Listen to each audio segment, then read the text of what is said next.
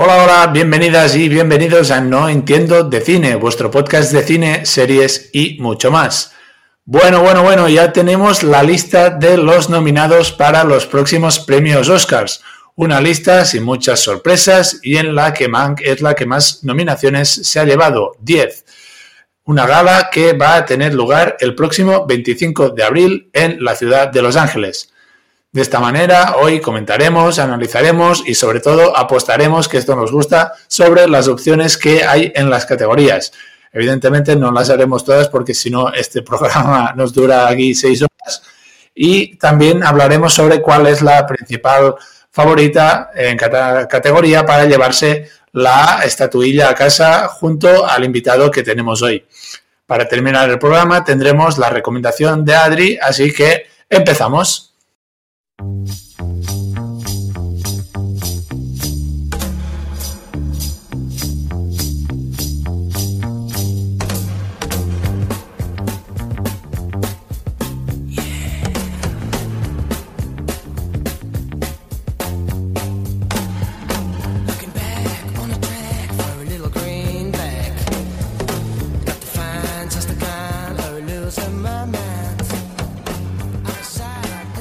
Ya os he adelantado que hoy traía un invitado, una persona que vive el cine como pocos y nos lo cuenta todo en su canal de YouTube, Cámara y Acción. Un buen amigo con quien siempre es un placer hablar del séptimo arte y alguien que sigue al detalle todo lo que rodea la temporada de premios y la carrera a los Oscars. Señor Josep Coll, ¿qué tal? Hola, buenos días, Alex, ¿qué tal? Muy bien, ¿y tú? Bien, bien, aquí estamos, a punto de analizar las, las nominaciones. ¿Cansado ya de seguir toda esta temporada de premios? esta temporada es, más larga que las otras porque empezó en diciembre con algunos premios de las asociaciones de críticos y hasta el 25 de abril. Normalmente era de principios de diciembre hasta finales de febrero, tres meses y ya se está haciendo largo, cinco meses ya. Pero bueno. Ya está llegando al final, va. Queda un mes, queda un mes. sí, sí. En su canal de, YouTube, eh, pues Josep hace muy buenas reseñas de las películas que, ve, además de las reacciones de, cuando hay nominaciones y cuando hay premios, que este vídeo pues eh, a mí me encanta verlo porque se ve que lo vive. Además que, por supuesto, os voy a dejar los enlaces a, las redes sociales de Josep y en su canal de YouTube en, cuando hagamos la publicación del podcast, así que echarle un ojo también. Eh, Josep, antes de entrar en materia, lo hemos hablado ahora un poquito antes de empezar, eh, ¿Qué piensas tú del nivel de este año, de estos premios Oscar, la lista de nominados y todo esto?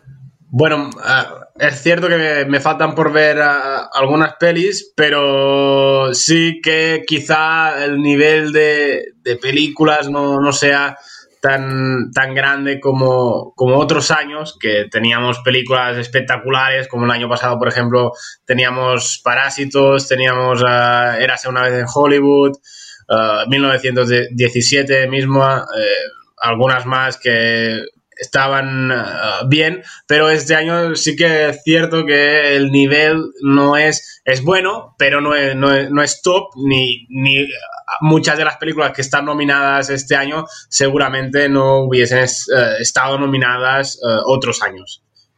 Aquí quería ir yo porque al final eh, es lo que tú dices, venimos de un año pasado que para mí había una competencia brutal y, creo que lo hablé contigo que eh, ganara la peli que ganara el año pasado a mejor película, a mí me parecía bien. Este año parece que las cosas están un poco más claras, ¿no? Este año, bueno, sí, de momento todo indica que Nomadland va a ganar, pero bueno, yo no doy por muerta aún al juicio de los siete de Chicago, que aún puede dar su sorpresa. Hemos dicho que Nomad y Mank eh, encabeza la lista de nominados con 10 nominaciones. Eh, en general, esta lista ha habido muchas sorpresas. Tú que has ido siguiendo más o menos toda la temporada el recorrido, ¿tú crees que ha habido sorpresas mayúsculas? Bueno, sorpresas mayúsculas, para mí, eh, dos. Dos sorpresas mayúsculas. Para mí, la de la de Like Stanfield, la de, la de actor de reparto que entró por Judas and the Messiah eh, y, no, no, entraba en las apuestas. Podían entrar otros intérpretes como la doble nominación de Chadwick Boseman por The Five Bloods, o el mismo niño de, de Minari, eh, Alan Kim, también se rumoreaba que podría entrar a última hora, pero entró esta, esta dominación de, de, Judas, que mm, ha tenido alguna controversia porque, bueno, mucha gente dice que es el, es el protagonista de la película y uh, de hecho, Warner, uh, cuando hizo, digamos, la promoción de, para los Oscar, uh, indicó que este actor tenía que estar en mejor actor de actor principal y al final lo han nominado mejor actor de reparto. Eh, bueno. Lo de, lo de actor secundario es algo que estos últimos dos años yo no acabo de entender muy bien porque el año pasado teníamos a, Brad Pitt en Eras una vez en Hollywood que a ver, secundario, secundario tampoco era. y tuvimos hace un par de años a Mahershala Ali por Green Book, que podríamos decir que eran coprotagonistas. Sí, pero aquí, claro, se, las películas quieren ganar y cuando, un, cuando, hay, cuando hay dos protagonistas, digamos, claros, uno se va a secundario para, para que es el que tiene más minutos y poder ganar el premio, digamos. Y este año, por ejemplo, pasa con, con Viola Davis en La Madre del Blues, que sale, mm, bueno, que sale mucho más Chadwick Boseman, que está nominado a Mejor Actor, pero Viola Davis creo que he visto que sale 26 minutos o 30. Es, es tiempo de, secundario, no de, principal, pero bueno. exacto, esto lo, esto lo comenté cuando hice el episodio de de la madre del blues que Viola Davis sale muy poquito y yo, de hecho, pensaba que estaría en la categoría de, secundaria. Sí, pero bueno, es Viola Davis, es una actriz ya eh, reputada y la, la meten en, principal. Eh, si hubiesen eh, sido una actriz poco conocida, quizás sí que hubiese ido a, secundaria, pero bueno. Y luego la otra gran, sorpresa fue la nominación de Thomas Vinterberg en, en dirección por otra ronda. Esta es dos sorpresas para mí. Sí, que esta también nos falta por ver, ¿no? La de otra ronda. Esta sí. ¿Y cuál crees que es tú de momento, así a priori, la categoría que está más reñida? Más reñida. Buah, es que este año hay muchas categorías reñidas, no solo. Yo creo que la más clara ahora mismo es dirección, que va a ganar Chloe Zhao sí o sí, uh, por Nomadland. Pero las otras, no, lo sé, porque en película hay dudas, en las categorías interpretativas también. Sí que, por ejemplo, mejor actor, Chadwick Boseman debería ganar, pero quién sabe si Anthony Hopkins puede también dar el sorpaso en esta categoría. Luego, eh, es que no me atrevería a decir. Una otra muy desigual ahora mismo es la de actor secundario con Daniel Kaluuya, pero que la inclusión de X Stanfield eh, le puede jugar una mala pasada a Kaluuya en este sentido, creo. Bueno, pues habrá, que ver. Vamos empezando, si te parece. Eh, evidentemente, ya lo he dicho, no, no, haremos todas las categorías, porque, por ejemplo, lo que te comentaba, la de mejor corto documental, como no he visto absolutamente nada, pues poco tengo ahí a decir. Así que empezamos por la categoría, si te parece, de mejor efectos visuales. Vamos a empezar primero por las más de apartado técnico, que tenemos denominado a Monster Problems, eh, Cielo de Medianoche, Mulan, Iván el Magnífico y Tenet. Uh, solo he visto tres uh, de estas, eh, The Midnight Sky, Mulan y, y Tenet. Y bueno, aquí sí que la favorita quizá es, Tenet para, para, ganar, que al menos se lleve un premio la, película de, Christopher Nolan porque se, lo merece también, que ganar un premio. Yo pensaba que tendría alguna nominación más, pero bueno, sí que tiene un par más, creo. Bueno, bueno, es una categoría, la verdad es que, por ejemplo, ya en la shortlist se dejaron fuera títulos como, por ejemplo, eh, el, el Hombre Invisible, que ya no entró. Y bueno, aquí la sorpresa quizá es uh, Love and Monsters, que yo no pensaba que estaría nominada. Eh, se podría haber nominado, por ejemplo, a Mank, que, estaba otra de las películas del documental eh, Welcome to Chechenia o algo así, que también se podía, podía haber entrado, o sea, las apuestas lo decían, pero finalmente han entrado estas cinco con, con Tenet como, como clara favorita. Yo, mira, la verdad es que sin haber seguido la temporada de premios tanto como tú, me sorprende bastante la de Iván el Magnífico en esta categoría.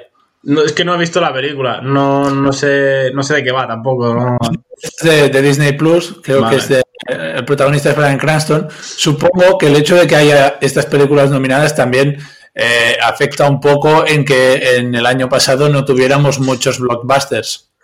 Uh, sí, la verdad, sí, claro, la verdad es que sí, que no ha habido películas espectaculares de de superhéroes, digamos, para, para nominar con muchos eh, super, efectos, digamos. Eh, sí que, por ejemplo, estaba Wonder Woman 1984, que creo que no entró ni, ni, en la shortlist, pero... Es que para mí era cutrilla, ¿eh? Los efectos visuales de la película eran cutrísimos, ¿eh? Como, los años anteriores tenemos, teníamos las películas de Star Wars, las de Vengadores, de todo esto, ya ocupaban muchas nominaciones eh, de aquí, eh, que, no, se llevara, no se llevaban tampoco los premios, pero bueno. Eh, sí, es que últimamente en efectos visuales se suelen decantar los académicos por los premios más, por los efectos más, digamos, pobres, o pobres en el sentido de que no son espectaculares, sino con hechos con más cariño, digamos, más... Y aquí quizá no sé, quizá Tenet tenga las de perder porque tiene los efectos más espectaculares o quizá también los tenga Mulan, pero no sé, pero yo creo que va a ganar Tenet. Vale, mi apuesta en esta categoría también era Tenet, así que de momento aquí estamos igual, si fallamos la fallamos juntos esta, Juliet. En la categoría de mejor montaje teníamos El Padre, de Yorgos Lamprimos, eh, Nomadland, una joven, bueno, A Promising Young Woman, Sound of Metal y El juicio de los siete de Chicago. Cinco buenos títulos aquí.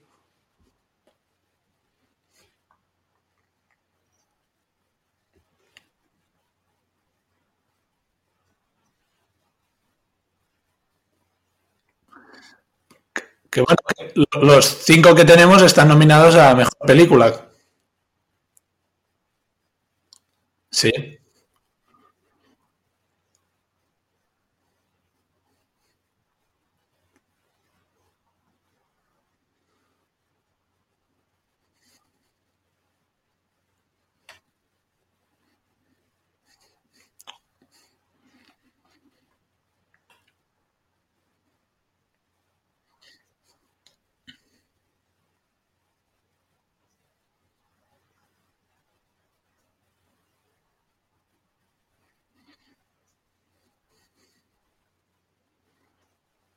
Pues mira, yo eh, mi apuesta aquí en esta categoría es la que tú habías dejado fuera, que es el padre.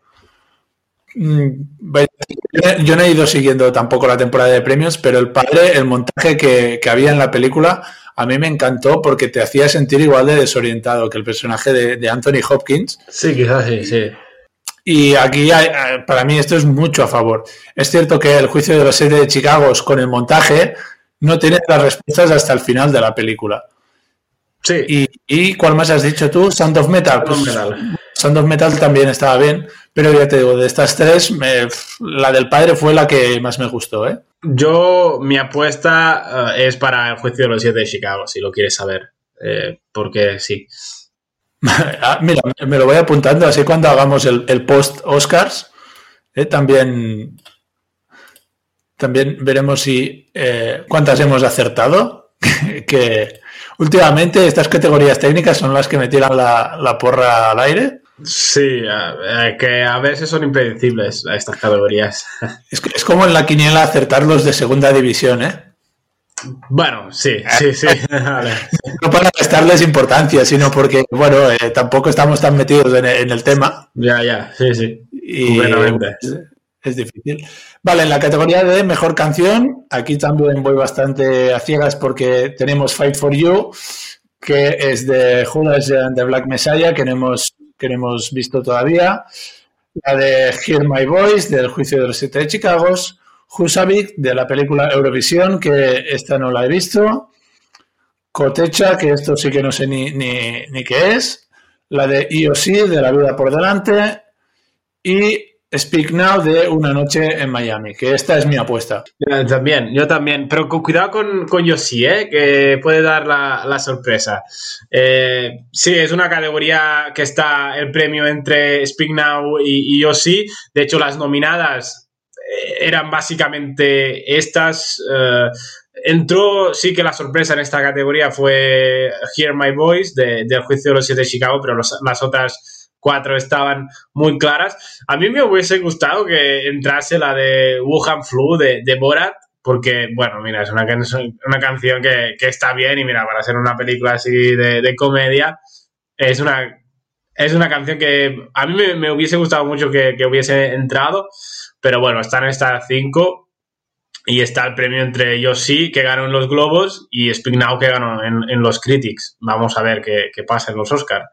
Yo, de hecho, apuesto por Speak Now un poco porque eh, la academia también a veces eh, mezcla un poco el contexto sociopolítico y con todos los casos que ha habido este año en Estados Unidos, mm. pues darle el premio a una canción así reivindicativa también puede ayudar, ¿no? Sí, lo, que pasa es que, por ejemplo, muchas de las canciones eh, se dan en, los, bueno, se, se, se, escuchan en los, en los créditos finales. Y claro, mucha gente cuando salen los críticos, los críticos, los créditos finales, ya desconecta de la película y no escucha la canción. Quizá, no sé, la, la de yo sí, por ejemplo, sí que empieza a, a escucharse en el último plano, en los últimos 10 segundos de, metraje, pero luego ya salen los créditos, la de Speak Now también.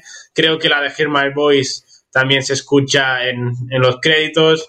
Eh, no sé, yo, a mí me gustan más las canciones que están nominadas cuando la canción aparece en medio de la película y que realmente significa algo para, para esta, para esta película que transmite un mensaje para la escena que estamos viendo en, pantalla. Pero bueno, mira.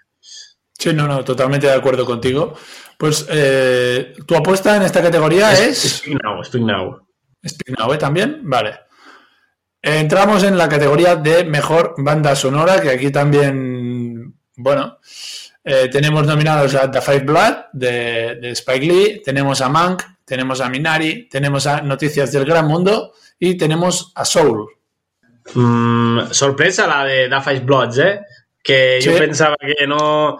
Mira, al menos ha conseguido una nominación porque pensaba que se iría de las candidaturas con, cero nominaciones y mira, al final ha conseguido esta de, de, banda sonora porque Da Five Bloods es una película que se ha ido desgastando muchísimo a lo largo de la temporada de premios que que empezaba como una de las grandes favoritas para ganar y se ha ido deshinchando de forma eh, espectacular. Eh, no está, por ejemplo, aquí Tenet, que, bueno, para mí la banda sonora de Tenet está, está muy bien. Y mi, bueno, eh, a mí de las cinco la que me gusta más es la de Noticias del Gran Mundo. Yo creo que es una banda sonora espectacular, además que James Newton Howard eh, ha estado nominado ocho veces en los Oscars y nunca ha ganado. Y que pobre ya debería ganar, pero creo que no va a ser el año de, James Newton Howard y, se le, lo va, y lo va a ganar eh, Soul.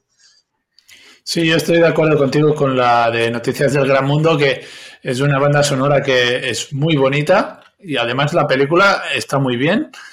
Y también creo que me decanto por Soul que además de, bueno, ya lo diremos más adelante, pero además de casi tener hecho lo de película de animación, eh, también se puede llevar el de, el de banda sonora. Sí, o sea, muchas la comparan con, con las otras películas de, de Pixar con Al revés, con Coco, con App, pero para Soul a mí sí me gustó, pero no me llegó a transmitir tanto como otras películas de Pixar, por ejemplo. No sé si a ti te pasó igual. Sí, a mí, no, bueno, yo fue una película que la disfruté muchísimo y de hecho lo dije, que era de las películas de Pixar que, más he disfrutado junto a eh, App y junto a Wally. Para mí fue una de las que, que más me gustó.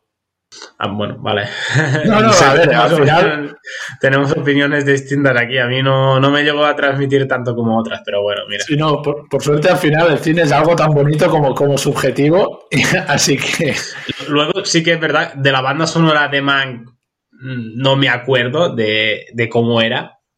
Ah, sí que hay esta doble nominación para, estos compositores de Monkey Soul.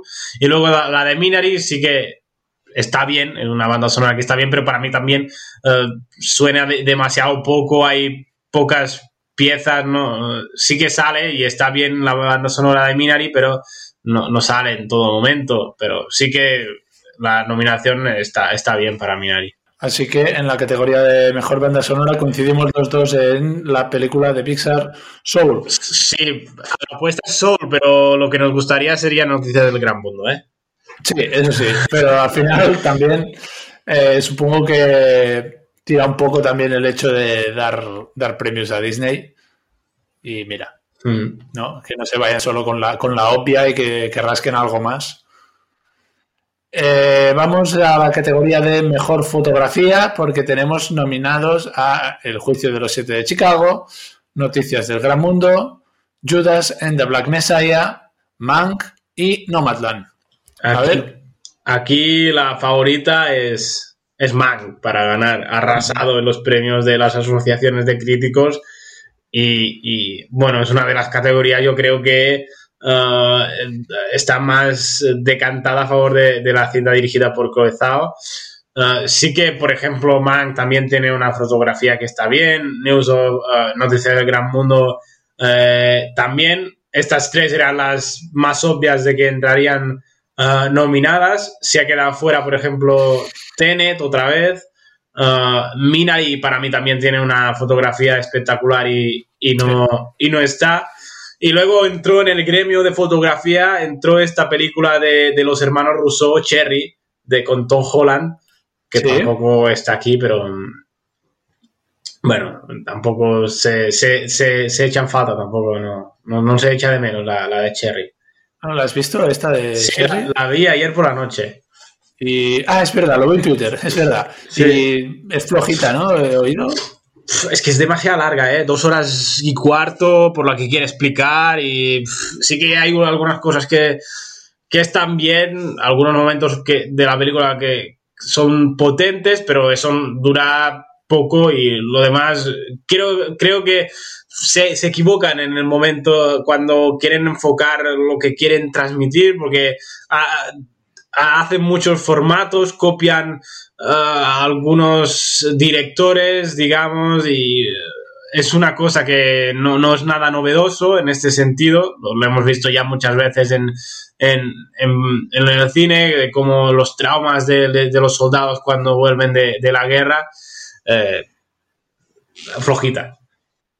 Bueno, de, momento ganas de verla tampoco tenía muchas y, viendo un poco las críticas que ha habido, eh, tampoco tenía muchas ganas. Así, en mejor fotografía, decimos que Mank es la gran favorita en principio, ¿no? Yo no Manland. No Manland, no Manland, ¿eh? No Manland, sí. Eh, te pregunto por Mank porque eh, pese a tener el mayor número de nominaciones de este año, 10 hemos dicho, ¿crees que se puede ir eh, con alguna estatuilla? Sí, se irá con diseño de producción. Diseño de producción. Yo estas categorías no sé qué, o sea, no sé, no sé ni en qué consisten. Diseño de producción. Diseño de producción es eh, el decorado, eh, todo esto, el atrezo, todo, sí. Vale, vale. O sea, es que no, sabía tampoco muy bien qué valoran en, estos casos. O sea, eh, está vestuario y cosas así, sí, evidentemente, pero el diseño de producción, el, que, digan decorado. El, decorado, sí, sí. decorado, todos los, los los instrumentos que están en medio de la película y que decoran, digamos, sí, el atrecho, que se llama en teatro también, no sé si... Pues sí, es en, esta categoría sí que creo que Mank es donde, donde se puede llevar el Oscar, evidentemente. Pero aún así, un Oscar de, 10... Bueno, que se lo pregunté a, a, Martin Scorsese el año pasado, de 11 ninguno. Es verdad, por el irlandés, ¿no? Sí, sí. Sí, sí, no, al, final... Y eso que, eh, por ejemplo, Gary Oldman tiene muy buen papel ¿eh? también en, Mank. O Amanda Seyfried en, secundaria. Pero yo creo que este año hay mejores actuaciones que las de estos dos. Para mí, para mi gusto. Sí, no, y aparte también a lo mejor para Gary Oldman juega un poco el, que ya ganó el Oscar, ¿no? La última vez que estuvo nominado. Sí, por el, el, instante más oscuro, sí, sí. Claro, también no sé en qué sentido, o sea, no sé en ese sentido si son muy estrictos a la hora de, bueno, como ganaste la última. Bueno, a veces sí, a veces no. Por ejemplo, en los últimos años hemos visto a ver, ganar a, a, a, Iñárritu dos veces consecutivas en, dirección, por ejemplo. No, eh, es, no sé, por ejemplo, en los años 90 ganó Tom Hanks dos veces consecutivas a mejor actor. Eh, yo creo que sí que se, lo miran, pero no ah, se lo mirarán, por ejemplo, en actriz, que Frances McDormand ya tiene dos. Y eso, quieras, o no, sí que quizá le juega una mala pasada a McDormand. Puede ser, puede ser. Ahora iremos a ello. Así que eh, tu apuesta en mejor fotografía es Nomadland, lo marco y para mí yo me quedo con Mank. A ver, a ver si hay suerte. No lo creo. Vamos a la categoría de mejor guion original porque tenemos a Judas and the Black Messiah, Minari, Una joven prometedora, Sound of Metal y El juicio de los siete de Chicago. Que aquí se cayó uh, Mank de, guion original, no está, no Mank. Eh, hubiese sido, yo creo que, un homenaje al padre de, David Fincher, Jack Fincher, porque fue él quien escribió el guion de la película antes de, de morir. Y bueno, yo creo que la de Minari, Promising Young Woman, Sound of Metal y El Juicio de los Siete de Chicago eran nominaciones obvias y luego entró Judas por, por Mank. Básicamente esto. Y la favorita, en principio, tendría que ser El Juicio de los Siete de Chicago, digamos. Ah, yo creo que sí, que si El Juicio de los Siete de Chicago quiere ganar el premio a Mejor Película, ah, debe ganar antes el premio de Mejor Guión Original.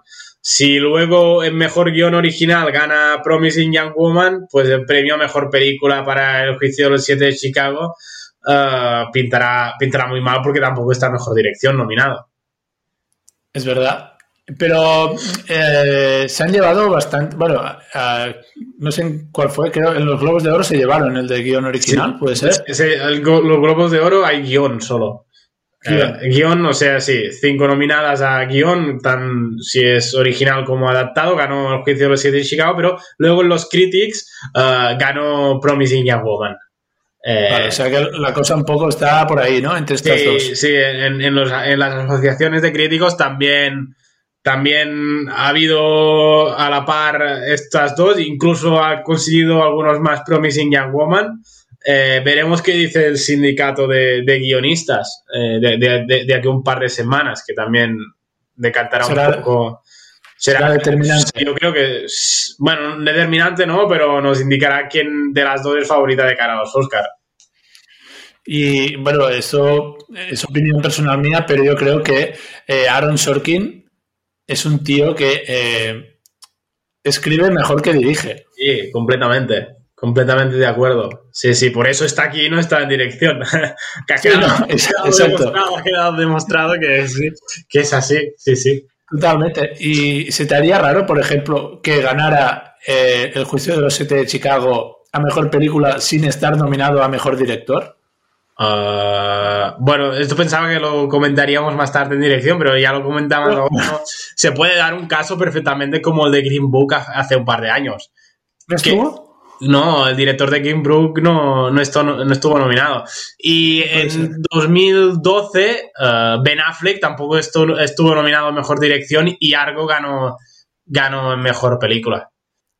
Pero es un poco como contradictorio, digamos. ¿no? A ver, contradictorio tampoco, pero a mí sí me hace raro que una película donde el director también es una parte muy visible de que la película, el resultado sea ese, no tener al director nominado en la categoría. Y, nominar a un director a mejor dirección y que no esté nominada la película a mejor película también es raro, ¿no? Sí. Han nominado a Thomas Vinterberg en mejor dirección y Another Round no está nominada a mejor película. Bueno, ya, pero está en internacional, ¿no? Pero sí, sí. No, no, sí, sí, que, raro lo es, pero. Sí, no, yo creo que se puede dar un caso eh, como el de el de Green Book hace dos años, pero sí que es primordial en este sentido, al no estar Aaron Sorkin en dirección, ganar en, guion para luego ganar en mejor película. Si no gana este premio de guion original, yo creo que el premio de película se le escapará al juicio de los siete de Chicago. Y en esta categoría de mejor guion original eh, no tenemos a, Nomadland. Nomadland está en adaptado. En adaptado, ¿eh? Sí, sí. Sí, sí. Pues pasamos ya a, las categorías ya artísticas, digamos. en la categoría de mejor largometraje de animación, que aquí yo creo que, eh, bueno, no hay lugar a discusión tampoco. Los nominados tenemos a Onward, tenemos a Más allá de la luna, que no sé cuál es. Sí, yo he visto esta. ¿Sí? ¿Está bien? Sí, bah. Bueno, ya. Está en Netflix. Tenemos también a la, a la, oveja Sean, que aquí ya me quedé flipando. La oveja Sean Fue la sorpresa. Eh, claro, yo pensaba que entrarían los Cruz, por ejemplo, que, se habían llevado bastantes nominaciones, ¿no? Sí, sí, sí. O, sería de Cruz o una que se titula The Willy Bees o algo así. Eh, la oveja, la oveja era la otra alternativa y mira. Eso también dice un poco del nivel de animación de, este año, ¿eh? Tener a la oveja Sean. Eh, bueno, ojo, la oveja Sean entró hace dos, tres, cuatro años o cinco en mejor película de, animación también, otra película de la oveja Sean. O sea que. Así que, repite, ¿eh? Sí, sí, sí, la oveja Sean aquí constante. Y, tenemos a la que es la favorita también, a Soul, que es la película de Pixar de Pete Doctor y Dana Murray, y también Wolf Walkers, que está, tú has estado bastante pendiente de esta película por si podía dar la sorpresa. Yo, a ver, a mí me gustó más Wolf Walkers que, que Soul, la verdad. Eh, pero es normal que gane una película en este sentido aquí de Pixar y no una película independiente como Wolf Walkers. Eh, a mí me gustó más Wolf Walkers, eh, pero ganará solo. Sí, yo creo que esta es una de las, de las categorías que están más claras, ¿no? También junto a, dirección, a lo mejor. Sí, porque sí, Soul ha arrasado básicamente. Sí, no, eh, sí que es verdad que Wolf Walkers ha ganado algunos premios en las asociaciones de críticos. Ha ganado muchos más Soul, además Soul también ha ganado en los Globos, ha ganado en los Critics y en principio lo tendría que tener, que tener todo de cara para ganar el Oscar a Mejor Película de, Animación. Veremos también qué dicen los, los ENI, que son los premios de, animación, que en este caso compiten en diferentes categorías en Mejor Película, porque hay Mejor Película y Mejor Película Independiente, y Soul compite en Mejor Película y Wolf Walkers en Mejor Película Independiente. O sea que en los ENI tampoco podremos sacar muchas conclusiones. Hombre, pero todo lo que no sea llevárselo Soul es sorpresa mayúscula, ¿eh? Ah, eso sí, sí, sí, claro, sí, sí. Veremos, o sea, que la apuesta de los dos en este caso es Soul, claramente. Aunque tú prefieres Wolf Walkers, ¿eh? correcto, correcto, sí, sí. vale, pues en la categoría de mejor película internacional, que aquí, eh, gracias porque me lo aclaraste, porque yo pensaba que Minari entraba en mejor película original, porque eh, no tenía ni, o sea, yo daba por hecho que estaba en mejor categoría, en la categoría de película original, lo daba por hecho. Internacional, ¿no? Sí, sí, sí. Ah, sí, sí, sí. O sea, claro, no, Minari eh, no puede estar porque es una producción hecha en Estados Unidos y se combina el lenguaje de coreano y americano. Y en ese sentido, sí que los globos y los critics tienen uh, diferentes uh, normas a la Academia de Hollywood y en la Academia de Hollywood solo hay, cada país solo puede uh, enviar una película como representante a, los Oscars, digamos. Y Minari no, no era de Corea del Sur, sino que era de, de Estados Unidos, o sea que... Entonces ya que bueno, es eh, los de la productora es A24. Sí, sí, sí. Que esta gente eh, se están empezando a hacer unos habituales también en, una rama más independiente, pero en los Oscars normalmente están en cada edición, ¿eh? La verdad es que sí, estuvieron eh, hace un par de años o tres con Déjame salir, por ejemplo. bueno, Midsommar también en algunos aspectos técnicos, ¿no? En algún año se llevó, estuvo alguno nominado. no, no me acuerdo. El Faro también el, año pasado. Correcto, sí, sí, sí. Una película que había bastante polémica por, la no nominación de, de Willem Dafoe, por ejemplo, en, alguna categoría. Hmm, sí, sí. A24, para, mí, yo siempre que sacan alguna película voy a verla, porque eh, acostumbran a, dar el, nivel. Últimamente A24 es una productora que más independiente, pero que, que saca películas que tienen son muy potentes, la verdad. Sí, sí. Eh, vale, pues en la categoría internacional tenemos otra ronda de Dinamarca, Druk, Better Days de Hong Kong, eh, Collective, representando a Rumanía, The Man Who Sold His Skin, representando a Túnez, y Quo Vadis Aida, representando a Bosnia. Eh, yo de estas no he visto ninguna. La única que quería ver es la de otra ronda de Dinamarca que llega en cines, me has dicho, en abril. Sí, el 9 de abril o algo así. Y es, y es la gran favorita para ganar el Oscar a Mejor Película Internacional porque está Thomas Wittenberg en, en dirección y eso le hace total favorita. Ya lo verá antes y con esta nominación en dirección lo confirma. Sí que en esta categoría ha habido algunas sorpresas. Por ejemplo, la inclusión de Better Days o The Man Who Sold His Skin, que son dos nominaciones con las que no contaba y que había otras películas por delante de, ellas, incluso muchos títulos. Yo tenía por delante de estas películas La Llorona de Guatemala, que pensaba que sería la única alternativa a Another Round y se ha quedado fuera. También estaba Entre Nosotras, la película francesa, que también podría haber entrado. Uh, estaba la de Costa de Marfil, que The Night of the Kings. Estaba la de México, Ya no estoy aquí todas estas yo las metía por delante de, estas dos que, han entrado por, sorpresa. Incluso la de el agente Mula, el agente Topo, perdona, de, Chile, que ha entrado en mejor documental y no ha entrado en, en, internacional. Y Collective, precisamente, sí que ha conseguido nominación en documental y también en, internacional. Es la primera película que lo consigue esto. La doble nominación está en documental y internacional. Llevábamos un par de años también, ¿no? Que teníamos la, mm, la, candidata a mejor película internacional, también la teníamos metida en mejor película global. Puede ser eh, con Parásitos y con Roma, por ejemplo. Roma y Parásitos, sí, estas dos, sí, las, uh, sí. Que a ti en, tu canal de YouTube te vimos defendiendo a muerte a Roma en su momento, ¿eh? Sí, hombre, claro, es que Roma no es mucho mejor que Green Book, tío. No, hay color. Bueno, sí, al final, eh, a ver, a mí me gusta más Green Book, pero hay que decir que Roma también es una buena película. Bueno, se, repartieron los premios de dirección y, película, mira. Sí, bueno. ya, también los Oscars ya miran de, de, hacer lo correcto, bueno, lo correcto. Lo, lo políticamente correcto y de también ser un poco equitativos a veces. Sí, pero si te fijas en los últimos años, los Oscars ya no premian a. no dan 10 premios a películas como hicieron en los años 90 o en el principio de, de los años 2000. Este, esta última década ha sido mucho más repartido y exceptuando el año que se lo llevó Gravity, que se llevó 7, pero no, no ganó película, pues los otros años no creo Spotlight ganó el premio a mejor película ganando solo dos premios, el de película, película y el de, y el de guion, ¿eh? O sea que... ¿Y la La, la Land? Eh, ¿Cuántas? Seis. Seis. Seis se llevó. Sí.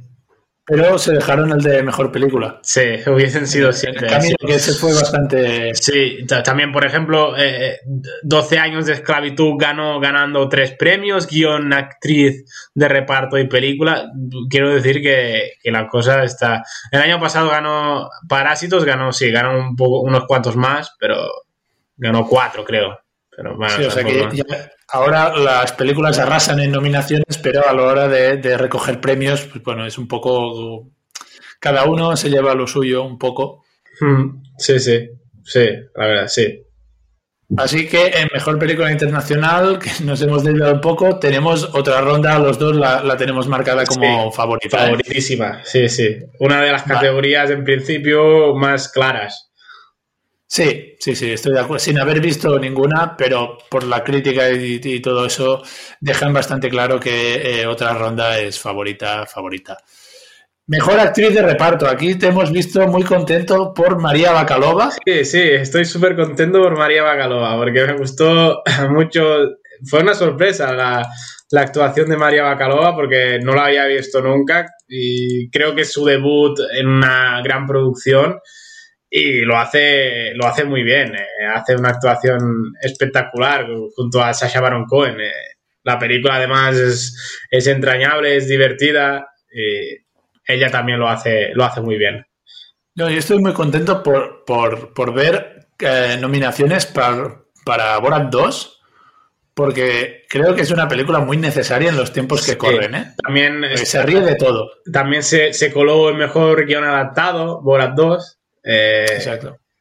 que también fue sorpresa, pero bueno, sí, sí, Borat 2 a mí me gustó cuando, cuando la vi y creo que María Bacalova, bueno, sí que tiene sus opciones, pero así como ganó en los Critics, ha ido ganando algunos premios en las asociaciones de críticos, aquí tiene las de perder, porque la academia creo que va a, mm, a decantarse más por actuaciones más, más dramáticas, digamos. Sí, estoy de acuerdo. Mira, el resto de la lista lo completan Glenn Close por Hillbilly, una elegía rural, eh, Olivia Colman, Amanda Seyfried por Mank y Yu Jung Jung por Minari.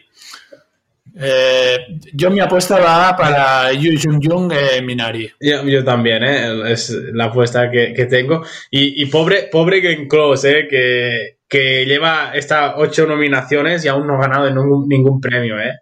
Ah, la verdad es que es... y a mí me sorprende también la nominación de Glenn Close porque la película de Hillbilly no me pareció tampoco. De, hecho, no me gustó demasiado. Y, y, a lo mejor me esperaba a. Ahora no me salta el nombre de la actriz. La que hace de madre ah, en la de. No, no, no, no, no. La que hace de madre en, en Pedazos de una mujer. Ah, Ellen Barstein. Sí. Sí, sí, quizá, uh, sí, sí, quizá hubiese podido entrar. Uh, también Judy Foster se ha caído por The Mauritanian, que ganó en los Globos de Oro. Y sí, yo tenía también especial devoción por Elena Zengel de Noticias del Gran Mundo, que tampoco ha entrado. Sí, cierto, cierto, es eh, verdad. Eh, que empezó fuerte con nominaciones en los Critics y en los, y en los Globos de Oro, pero al final se, ha ido deshinchando. Eh, yo creo que el premio está para John Yoo Jung. Eh, en todo caso, también está Amanda Seyfried, que también hace un papelón.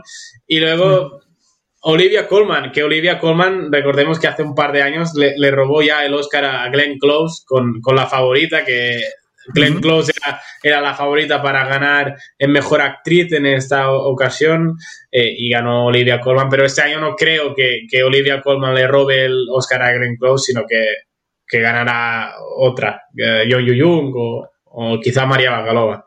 Yo creo que eh, lo que tienen a favor tanto María Bacalova como eh, Jung Yu Jung es que salen mucho durante la película Sí. Olivia Colman también sale mucho, pero es lo que tú dices, también ya se llevó un Oscar el año, eh, la última edición que estuvo ella. Hace dos años, sí, sí. Hace dos años. Eh, bueno, María Bacalova a lo mejor le puede jugar una mala pasada el ser tan joven y poder ganar, eh, bueno, ser más joven que Jung Yu que a saber si vuelve a estar nominada, ¿no? no sé si volverá a estar nominada, la verdad.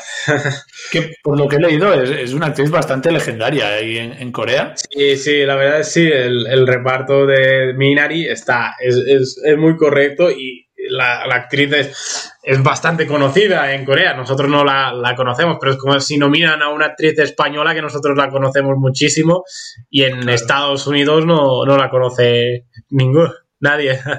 Ya, ya. Sí, no, yo creo que puede ser perfectamente, el, pues bueno, un poco de reconocimiento también a una carrera pues que, que, no conocemos, ¿no? O que, bueno, eh, la mayoría de cine internacional no conoce y puede ir por ahí un poco la cosa.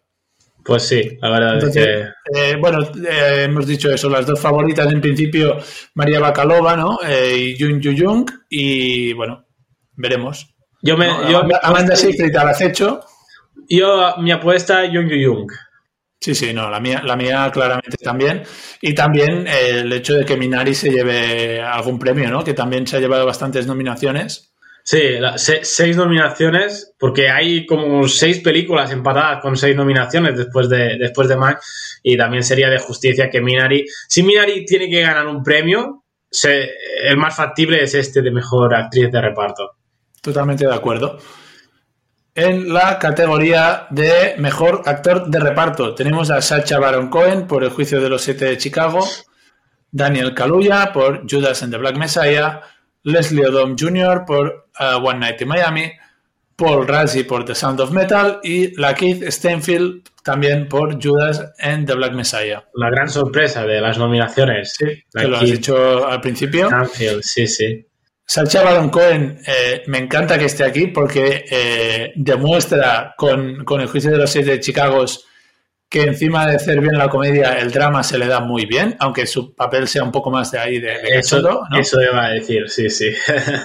¿No? Pero eh, yo creo que ahí el favorito es Daniel Kaluuya. Yo también, yo también. Me gustaría, a mí me gustaría mucho que ganase Sasha Baron Cohen, ¿eh? eh pero bueno, sí, la verdad es que ahora ya no, hace falta que, ganar muchos premios antes para ganar en mejor película. Te diría, eh, en años anteriores o en principios de los 2000, Sasha Baron Cohen tiene que ganar en actor de reparto para después que el juicio de los siete de Chicago eh, gane en, película. Pero ahora ya no, hace falta. Eh, si gana en, guion original, sí que puede optar en película, aunque Sasha Baron Cohen no, no, gane en mejor guion, en mejor actor de reparto. Y aquí una... Esta categoría esta categoría ya no la ves tan, tan importante de cara a que el juicio de los siete de Chicago no. aspira a mejor película. Correcto. Eh, y aquí una nominación que me gustó mucho fue la de Paul Rassi por Sound of Metal, que, en principio no entró en los globos. Eh, no se siento tampoco en los, en los en el sindicato de actores, ya se decía, Paul Rassi no va a entrar en, en los Oscars. Y a mí es una actuación que me gustó mucho, la de Paul Rassi en, Sound of Medal. Y creo que es de justicia que esté, que esté aquí, aunque después no, no gane el premio, que es de hecho el, de, el que ha ganado más premios en las asociaciones de críticos, Paul Rassi. O sea que. Cuidado, que no puede dar esa sorpresa que he dicho antes al principio que quizá a, Daniel Kaluuya le, le, puede jugar una mala pasada que su compañero de, de escena también esté nominado aquí. No, yo lo que decías de, Paul Rassi, eh, no sé tú, yo no lo había visto o no recordaba ninguna actuación suya. de hecho, había ¿eh? hecho mucha tele, ¿no? sí, yo, tampoco creo, no, no lo recuerdo haber visto antes en, cine y, me sorprendió mucho esa actuación y, fue una sorpresa muy, muy agradable y muy, muy buena porque su actuación es, excelente. Sí, no, y el personaje además a mí me, transmitía como mucha calidez y mucha cercanía, no sé a ti. Como, como, una figura paterna para el personaje de, ¿cómo se llamaba? Bueno, de Riz Ahmed. Sí, sí. Y, hostia, a mí me encantó y, y sí, bueno, iba viendo vídeos tuyos, ¿no? Y, y, sí que oí que, por ejemplo, en los Globos de Oro no, no entró. No entró. ¿no? Y, me supo mal porque pensé, hostia, eh, con el papelón que hace. ¿Había posibilidades de que se quedara por si fuera entrando la Kate, eh, bueno, eh, pues la Kate Steinfield, por ejemplo, ¿no? No sé, yo creo que también estaban por ahí medio uh, Bill Murray por On the Rocks, que también podía optar a, la nominación. Estaba eh, Jared Leto por... Eh, Jared Leto. Eh, ahí te vi un poco, bueno, indignado, ¿no? Cuando eh, robó una nominación también a, Paul Rassi. Sí, en los Globos. Le, robó la nominación. Es que no, cuando, cuando vi las nominaciones de los Globos no había visto aún la nominación, la película de pequeños detalles. Eh, ahora ya la he visto. A ver, que sí, que Jared Leto hace una buena actuación, pero tampoco es para robar. Eso te iba a preguntar porque lo colgué, eh, bueno, en el último episodio del podcast hablé de pequeños detalles. Para mí fue una película bastante flojita, ¿eh? es flojita y eh, Jared Leto lo hace bien, pero en ningún momento lo hace mejor que por Resi, por ejemplo. Sí que son registros diferentes, pero... Eh, a mí me pareció un, Seven bastante descafeinado y mal ejecutado. ¿eh? sí, sí completamente, completamente igual. Aquí una intriga que, que nunca llega que nunca llega a explotar, que parece que, va a despegar un poco, pero no. No sé, y bueno, y eso teniendo un buen reparto, ¿eh? Porque, bueno, yo lo dije que, eh, bueno, Rami Malek a mí es un actor que se me hace un poco raro. A mí tampoco me gusta mucho, ¿eh?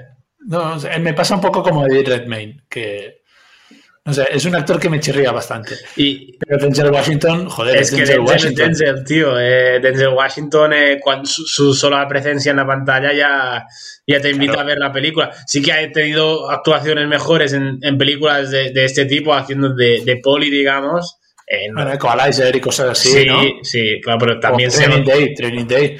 Se, nota que se ha, se ha, hecho mayor también el pobre Denzel, que... Ya.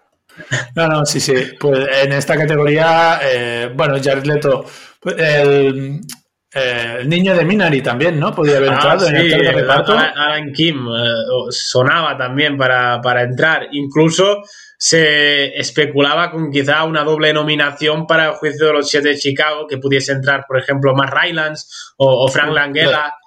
Uh, sí, sí, no. Eh, bueno, muy buenos papeles hay en el juicio de los siete de Chicago. Y, yo ya lo dije, que si uh, tenía que, haber alguna doble nominación en, Mejor Actor de Reparto, pensaba que antes sería por el juicio de los siete de Chicago o incluso para One Night in Miami que no para, que para Judas and the Black Messiah. Que ya lo he dicho antes, que, que para mucha gente uh, Keith Stanfield eh, es actor principal, pero bueno. Y la nominación de Leslie Odom es un poco la, única nominación en la parte artística de, One Night in Miami, ¿no? Sí, One Night in Miami que, que apuntaba más alto, ¿eh? Que apuntaba. se ha deshinchado bastante, se ha deshinchado bastante. Se ha, deshinchado con las nominaciones, ¿eh? porque incluso en las nominaciones se apostaba de que Regina King tenía bastantes opciones de entrar en mejor dirección, que la película no tendría ningún problema para entrar nominada a mejor película, y al final se ha caído de dirección e incluso de, de mejor película. A mí la verdad es que One Night in Miami me gustó, pero es lo que decíamos, en un año normal no hubiera estado nominada y se ha visto que en este año, que tampoco ha sido muy normal, tampoco ha valido. Y, Leslie Odom Jr., se, siguiendo la tendencia de los últimos años de, los Oscars, de los últimos cuatro años, que hay un intérprete nominado en alguna categoría interpretativa y en, canción también. Eh, estuvo Lady Gaga, por ejemplo, Cynthia Erivo el año pasado, eh, hace la primera vez, no, sé quién fue, pero fue, eh, bueno, y eh, es, el primer, es el primer hombre que lo consigue, los otros habían sido mujeres. para mí, Leslie Odom, sin duda, es su personaje es el que más me gustó a mí en la película. Sí, junto con el de Malcolm X, quizá de Ben, que, sí, Ben Kisler Adir, pero sí, el de Leslie Odom me gustó bastante. Y creo que es el, que, de todos los, cuatro intérpretes de One Night in Miami, el que se merecía la, nominación, sin duda. Pues en mejor actor de reparto, tanto José como yo coincidimos con Daniel Kaluuya. No, no, no, no, no, no. Ah, no, no, tú no. yo, no, yo he dicho que es el favorito, pero yo no digo que vaya a ganar. Mira, pues, mi apuesta. mi apuesta por Paul Rassi. Paul Rassi, ¿eh? Vale. Por eso a, mí, me, ah, gustaría que, ganara Paul Rassi ¿eh? también, pero mi apuesta va para ahora, ahora iba a decir por eso de, repartir los premios, pero no, porque, porque Judas si no gana este tampoco no va a ganar nada. Y son dos medallas si no gana este. Ah, bueno, son dos medallas puede ganar en sonido. En sonido yo creo que, bueno, sí, sí, tiene sus opciones. Bueno, sí, sí, bueno, para eso de repartir los premios, pero bueno, sí, Daniel Caluya, vale, sí. Daniel Así con, Daniel Caluya, ¿eh? Daniel Caluya, porque quería repartir los premios y he pensado, son dos medallas, ganará en sonido. Vale. Y, quizá en montaje, y mira, vale, sí, sí, sí. Vale, venga, pues los dos en mejor actor de reparto, Daniel Caluya. Vamos a la que hemos dicho que era una de las categorías pues eh, bastante reñidas, que es la de mejor actriz principal, porque tenemos a Viola Davis, que es la madre del blues, Andra Day por los Estados Unidos contra Billie Holiday, eh, Vanessa Kirby por Fragmentos de una Mujer, Frances McDormand por Nomadland y Carey Mulligan por A Promising Young Woman. Bueno, reñida para mí no, ¿eh? ¿No? No, yo creo que va a ganar Carey Mulligan. No, bueno, yo sí, pero para mí las actuaciones que hay este año en, ah, categoría femenina. Sí, sí. No he visto la de Andra Day aún, otra película que se, estrena por, por el 1 de abril, creo. O sea que tenemos muchas películas por ver ahora. que, de no haber nada ahora nos, quedamos saturados. Nos, ¿eh? meten todo. Ya estoy haciendo una lista en el canal de, de qué películas puedo puedo hacer crítica o no, porque me van a meter a muchas películas ahí y no las podré hacer todas. a, mí, me pasa lo mismo porque tengo el calendario hecho, como esto es semanal, claro, tú en YouTube lo puedes colgar el día que quieras. Yo como lo cuelgo el, lunes. Bueno, sí, sí, pero en YouTube, por ejemplo, si no se lo cuelgo, si la película se estrena en viernes y no la cuelgo el mismo viernes o no la cuelgo el domingo, si la cuelgo ya el siguiente miércoles, ya... Ahí, bueno, si no haces como yo, que haces un 3 por 1 ya y hablo de todo. Sí. Eres un poco pesado, pero bueno. Bueno. Eh, mira, yo en la categoría de mejor actriz principal me encantaría que se lo llevara eh, Vanessa Kirby por Fragmentos de una Mujer. Pero también estoy contigo de que Carey Mulligan es la favorita y es mi apuesta. por eso te repartir los premios, ¿eh? Uh, Mulligan, las películas nominadas a mejor película siempre um, tienen más opciones luego de ganar eh, algunos premios y uh, yo creo que puede ganar uh, Karen Mulligan antes. Está Frances McDormand, que también lo, lo podría ganar, pero ya tiene, hemos dicho, dos Oscars. Viola Davis también tiene dos Oscars, creo. Mm, uh, Vanessa Kirby, cojo, que quizá podría ser la, sorpresa, porque, bueno, los Globos ganó Andra Day. ah, eso te iba a decir, que Andra Day dio la sorpresa en, los Globos de Oro. Sí, y, y luego Karen Mulligan ganó en los Critics. En, en, el sindicato de actores no está Andra Day, está, están estas cuatro más, más Amy Adams, por Hillbilly Elegy. Uh, y creo que también va a ganar Karim Mulligan, pero luego en los BAFTA no está Karim Mulligan. O sea, en los BAFTA no, este año será un poco, un poco gachondeo porque no hay nadie. ya, eh, lo, vi, lo vi en tu vídeo. O sea, la única que ha hecho eh, carrera perfecta es Vanessa Kirby. No, Frances, McDormand, sí, sí. No sé, yo, eh, Vanessa Kirby, creo que le pesa un poco a su contra en la candidatura el hecho de que no esté nominada a mejor película, Fragmentos de una mujer, ¿no? Pues que es un poco. No podía entrar Fragmentos de una mujer a mejor película. Es una película que. totalmente de acuerdo. Pero, está bien, lo, mejor de la película son los 20, 30 primeros minutos de este plano secuencia inicial del, parto. Y que Vanessa Kirby, ojo, que, que, lo, que lo hace muy bien, ¿eh? que, que hace una actuación espectacular. Pero Uh, eso creo que le pesa un poco que la segunda mitad de película eh, es un poco más tostón. Sí, sí. Es un poco tostón, pero en muchos momentos de la, bueno, en, la película lo que aguanta que se pueda seguir viendo a partir de la segunda mitad es Vanessa Kirby sin ninguna duda con un papelón. Y Ellen Marstein, la, la madre. Correcto. Y bueno, también eh, Shia LaBeouf también. ¿no? Eh, son los actores los que aguantan la película. Y bueno, yo creo que no pasa nada si no gana Vanessa Kirby porque es una actriz joven hmm. también. ¿no? Eh, Carey Mulligan también, bueno, se lo deben, ¿no? De algún año de Drive, creo. Sí, estaba nominada no sé si estaba nominada por Drive. No sé, pero sí que.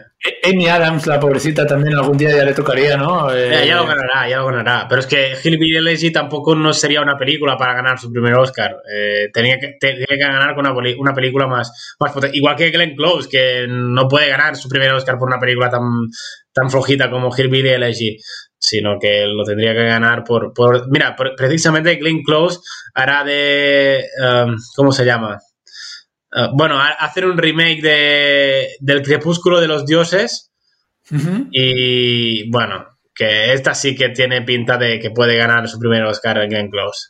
A ver, a ver, porque también, también sería el reconocimiento a una carrera, ¿no? De la de Glenn Close, que, a ver, es una de las actrices legendarias y también le tocaría un poco. A Amy Adams, lo que tú dices, ya le llegará. Y Karim Mulligan, pues, hombre, también ya le, ya le toca, ¿no? Que, aunque no dejan, o sea, una joven prometedora, también dicen que como película, a falta de verla, eh, tampoco es para tanto, ¿eh? Bueno, reivindica, digamos, el feminismo, supongo. No la he visto, ¿eh? ¿eh? no, no, no, hacemos especulaciones aquí. Sí, eh, sí, no, pero. Hombre, si está en película, está en dirección, está en guion, está en montaje, tan mala no debe ser, ¿eh? No, a ver, yo. Sí que quizá otro año no la he visto, ¿eh? Quizá no estaría nominada, pero sí. Bueno, eh, así tu apuesta es Karim Mulligan, ¿eh? Sí, sí, sí. Karim Mulligan, pues venga, los dos también empatados. Vemos que coincidimos bastante, ¿eh? Aquí. Eh, sí, sí. mejor, porque al menos tú lo has seguido y más o menos sé que tampoco voy muy mal encaminado. Eh, categoría de mejor actor principal, aquí sí que ya tenemos un poco las cosas claras, ¿no? Tenemos nominados a Riz Ahmed por Sound of Metal, tenemos a Chadwick Boseman por La Madre del Blues, tenemos a Anthony Hopkins por El Padre, Gary Oldman por Mank y Steven Jones por Minari. Que eh, déjame hacer dos apuntes. Riz Ahmed, el primer actor musulmán nominado, y Steven Yeun, el primer actor, digamos, asiático nominado. Bueno, americano-coreano. Sí, americano-coreano. sí, algo raro. No, no, sí, sí, y merecidísimas las dos nominaciones. ¿eh? Sí, sí. A mí con el, con el solo de batería del principio de, de Sound of Metal, a mí ahí ya me ganó, ¿eh? Ah, sí, se, Rick Ahmed era más clara, la de Steven Yeun quizá no tanto, hubiesen podido entrar eh, otros actores aquí, pero la no, doble de Chadwick Boseman, ¿no? Como decías. No, mejor. pero Chadwick Boseman en Ah, bueno, iba en, en re- en de reparto, sí, sí. No, pero está, está, es un quinteto, es un buen quinteto. Sí. Bueno, yo creo que aquí no hay mucha discusión, ¿no? Eh, el favorito es Chadwick Boseman. Sí, sí, es el favorito porque, bueno, porque aparte de que mm, todo el factor sentimental que juega ganar este premio, también hace en, en La Madre del Blues, también hace la mejor interpretación de, de su carrera. Y para mí, eh, para mi gusto. Eh, y vale, sí, mucha gente dice que será factor sentimental y que ganará por eso. Pero yo no, que- no creo que gane por eso, sino que ganará porque se lo merece y porque hace una, una gran actuación. Mira, es lo que te iba a preguntar, que si no eh, hubieran pasado esas desgraciadas circunstancias, eh, estaríamos hablando de que es tanto el favorito, ¿no? Yo supongo que sí. A ver, está Sir Anthony Hopkins, que hace Es un a- también en mí- el padre, ¿eh? A mí me Eh, gustó mucho más Anthony Hopkins que, que Chadwick Boseman, por ejemplo. Pero claro, eh, no decido yo porque mi criterio aquí. No, no, tampoco- no. Joey Wallman hace, hace una, una gran. eh, Anthony Hopkins hace una grandísima actuación, igual que, que la hace Rick Ahmed también. Eh, para mí son los tres puntales. Luego Gary Oldman y eh, Steven Yeun sí que están bien, pero no, no son tan, tan fuertes. Para mí, sus actuaciones, la de Gary, Gary Oldman creo que va de, de menos a más, es verdad. Y Steven Yeun, pues se la, ya prema- prema- premiarán a, a Yeon Yu en actriz de reparto y se, se repartirán un poco más estos, estos premios. Yo creo que Chadwick Boseman ganará en, en actor. Totalmente de acuerdo. O sea que los dos también coincidimos en Chadwick Boseman. Pese a que a mí me gustaría Anthony Hopkins, pero es lo que decíamos. Bueno, Anthony Hopkins, ¿qué tiene? ¿Dos o uno? Uno con el, Uno, el el silencio de los corderos. corderos, ya está, sí, hace, hace 30 años. O sea que Ya, ha llovido, ¿eh? Sí, claro, pero bueno, ya tiene el Oscar. A lo mejor no gana ninguno más porque también, bueno, ya tiene una Tiene edad. edad, sí. El año pasado también estuvo nominado por los dos papas. Sí, pero claro, Chadwick Boseman ya seguro que no gana ninguno más. Entonces, Seguro, sí, ya. por desgracia, ¿eh? Gary Oldman ya tiene el suyo. Rick Ahmed, yo creo que si sigue escogiendo bien sus trabajos, sí, puede optar a otra nominación. Y bueno, luego Steven Yeun. depende, ¿no? De si vuelven a echar un proyecto similar, Sí. ¿no? Porque Steven Young, bueno, es conocido por, por, por The Walking Dead. Sí, que me lo dijeron, yo no lo sabía. ¿No? No he Yo visto no- The bueno, yo, no he visto, Dead. yo no he visto The Walking Dead, pero sabía quién era Steven Young de, bueno, No, no. haber visto eh, pues eh, corto eh, algún capítulo así de, a- a- así de reojo de, de, de Walking Dead. Pues eh, la apuesta de Josep, tanto como la mía, es Chadwick Boseman en Mejor Actor Principal. Categoría de Mejor Dirección, otra de las que, según dices tú, eh, ya está bastante cantada, porque tenemos a Thomas Wittenberg por Another Round, tenemos a David Fincher por Mank, tenemos a Lee Isaac Chung por Minari, Chloe Zhao por Nomadland y tenemos a Emerald Fennell por Una joven prometedora, Promising Young Woman. Primera vez en la historia que, que hay dos mujeres nominadas a mejor dirección. Hmm. Esto, y, hubiesen podido ser tres si se hubiese nominado a, Regina King. Y es la primera vez que, que una mujer, digamos, eh, es nominada a mejor dirección en su primera, eh, en su debut como, como cineasta, que es Emerald Fennell, que es su debut en Promising Young Woman y ha sido nominada. Y Chloe Zhao ya había hecho... Sí, eh, The, The Rider, creo, es una película. Y bueno, ahora, ahora dirigirá The Eternals. Sí, eso te iba a decir que, que, que hostia. Y, y según dice, o sea, a ver, por lo que había leído tenía pinta muy rara lo que tenía planeado con la película, ¿eh? Pero, según dicen, es de lo mejor que va a hacer Marvel, pero bueno, ahora no vamos a entrar a hablar de, de Marvel hoy. Pero bueno, el hecho de que Chloe Zhao, ¿no? La, la flamante ganadora de, bueno, teórica ganadora de, de un Oscar, este año pues te dirige una peli de Marvel, hombre, esto ya... Espectacular, sí, sí. Ya, eh, ¿Había, tú que lo, ¿había ganado alguna mujer en dirección? Sí, ganó eh, por, um, por el, uh, ostras, The Hard Looker, el, ¿cómo se llama en, en castellano? Eh, The Hard Looker, la del 2009. Uh, sí, que fue Catherine Bigelow que ganó. Ah, vale. Uh, sí, sí. Sí, porque también habían habido mujeres nominadas. Ah, vale, en Tierra Hostil, en Tierra Hostil. Sí, está. Pues ganó en 2009 Catherine Bigelow por, por Tierra Hostil. También había mujeres nominadas en los últimos años. Uh, había entrado, por ejemplo, um, Greta Gerwig por, por Lady Bird. Uh, no sé si, si alguna más había entrado, pero sí que um, solo había ganado este premio. Este era el segundo premio para, para una mujer después de, después de 93 ediciones ¿eh? de los Oscar. Pues eh, también va tocando y será histórico, creo yo, ¿no? Sí, pero sí, sí, sí, sí será, será, histórico, sí. Eh, creo que fue el año pasado que no había, no había mujeres nominadas en, dirección, has dicho, y tampoco gente negra, creo. O había un, creo que fue el año desde, bueno, que hacía muchos años que no había tan pocos actores negros nominados. Bueno, este año hay más negros que, que, blancos, sin ofender, ¿eh? sino que es la realidad, ¿eh? es la realidad. Es, intérpretes, intérpretes nominados eh, hay más, más de raza negra o, digamos, eh, raciales. O sea, por ejemplo, está Rick Ahmed, está eh, Chadwick Boseman, está Steven Yeun en, actor, en actriz están Viola Davis, está Andra Day, um, y, ya está, en actriz, creo. Si hubiese nominada a, Zendaya, por ejemplo, por Malcolm and Mary también estaría en esto. En, actriz, en actor de reparto están los dos de, Judas and the Black, eh, en Black Messiah, eh, y Leslie y Leslie Odom Jr. y en actriz de, reparto um, no sé si hay nadie de, de color. Mm, ah, bueno, Yo Yo Young. Yo Yo Young, sí. Sí, no, sí, sí, esto.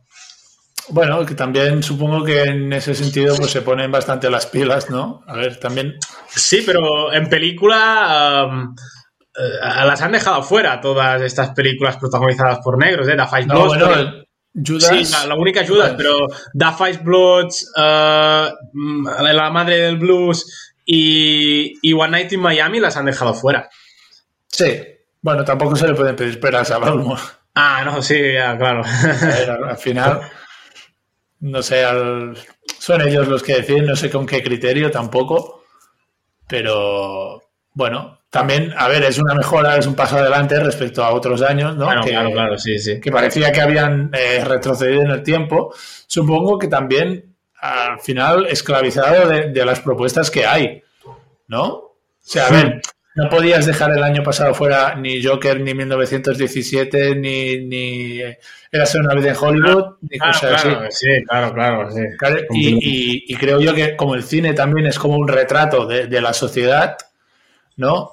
Pues este año que hemos tenido casos de, bueno, ha habido casos raciales en Estados Unidos y que ya hace tiempo que, levantan su voz, tanto en el cine como aquí, este año la mayoría de propuestas han ido por ese camino. Sí, sí, completamente de, completamente de acuerdo, ¿eh? Que, que las películas que están nominadas son las que tocan, ¿eh? O sea, sí, no, hubiese podido entrar algunas, quitar otras, pero sí.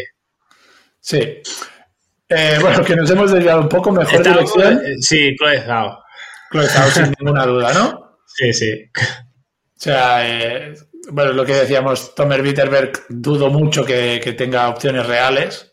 Sí. ¿no? ¿Te, sorprende tener a Thomas Winterberg aquí? Sí, a mí sí. Bueno, era una. Se especulaba ya, pero sí, que me sorprende porque se ha quedado fuera, por ejemplo, Aaron Sorkin, que lo hemos comentado antes, y se ha quedado fuera Regina King, que tampoco ha entrado a la, la película de One Night in Miami película.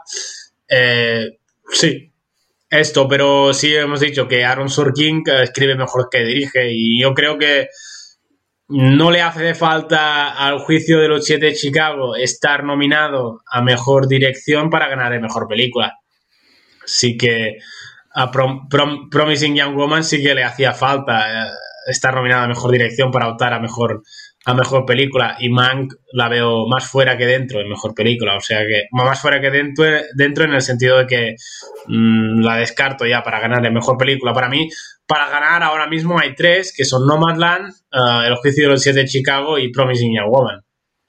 Sí, y el hecho de que Chloe Zhao parta como favorita y ya casi será de ganadora, eh, imagino que incrementa los números de Nomadland.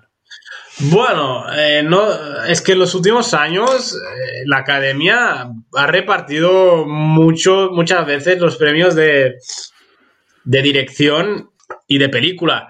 Uh, sin ir más lejos, sí que el año pasado ganó Bong Joon-ho dirección y ganó película Parásitos, pero en los años anteriores ganó Alfonso Cuarón en dirección, ganó Green Book en película.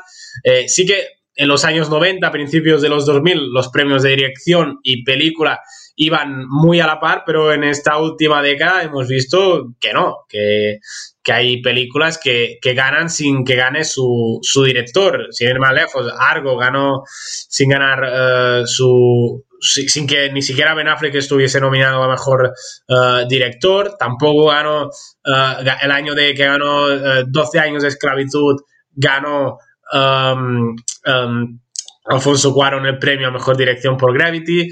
Uh, el año que ganó Spotlight, uh, ganó Iñárritu por El Renacido. Mm, muchas, muchas de estas. Uh, la La Land, el año de La La Land, ganó también Seychelles mejor dirección, ganó Moonlight en película. O sea que ha habido bastante reparto en este sentido. ¿Y para ti sería un fracaso para Nomadland eh, ganar dirección y no llevarse película?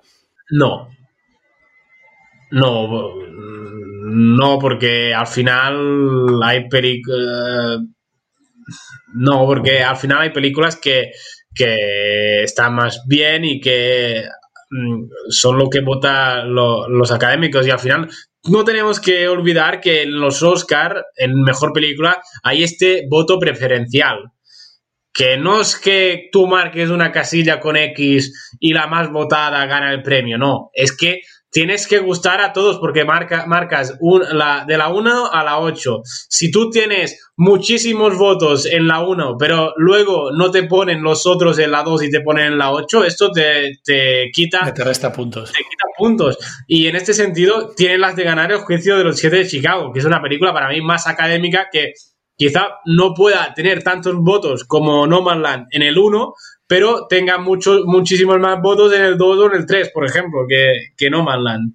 Y, eh, el hecho de que el juicio de los siete de Chicago no haya tenido paso por cines, ¿le puede pesar en su contra?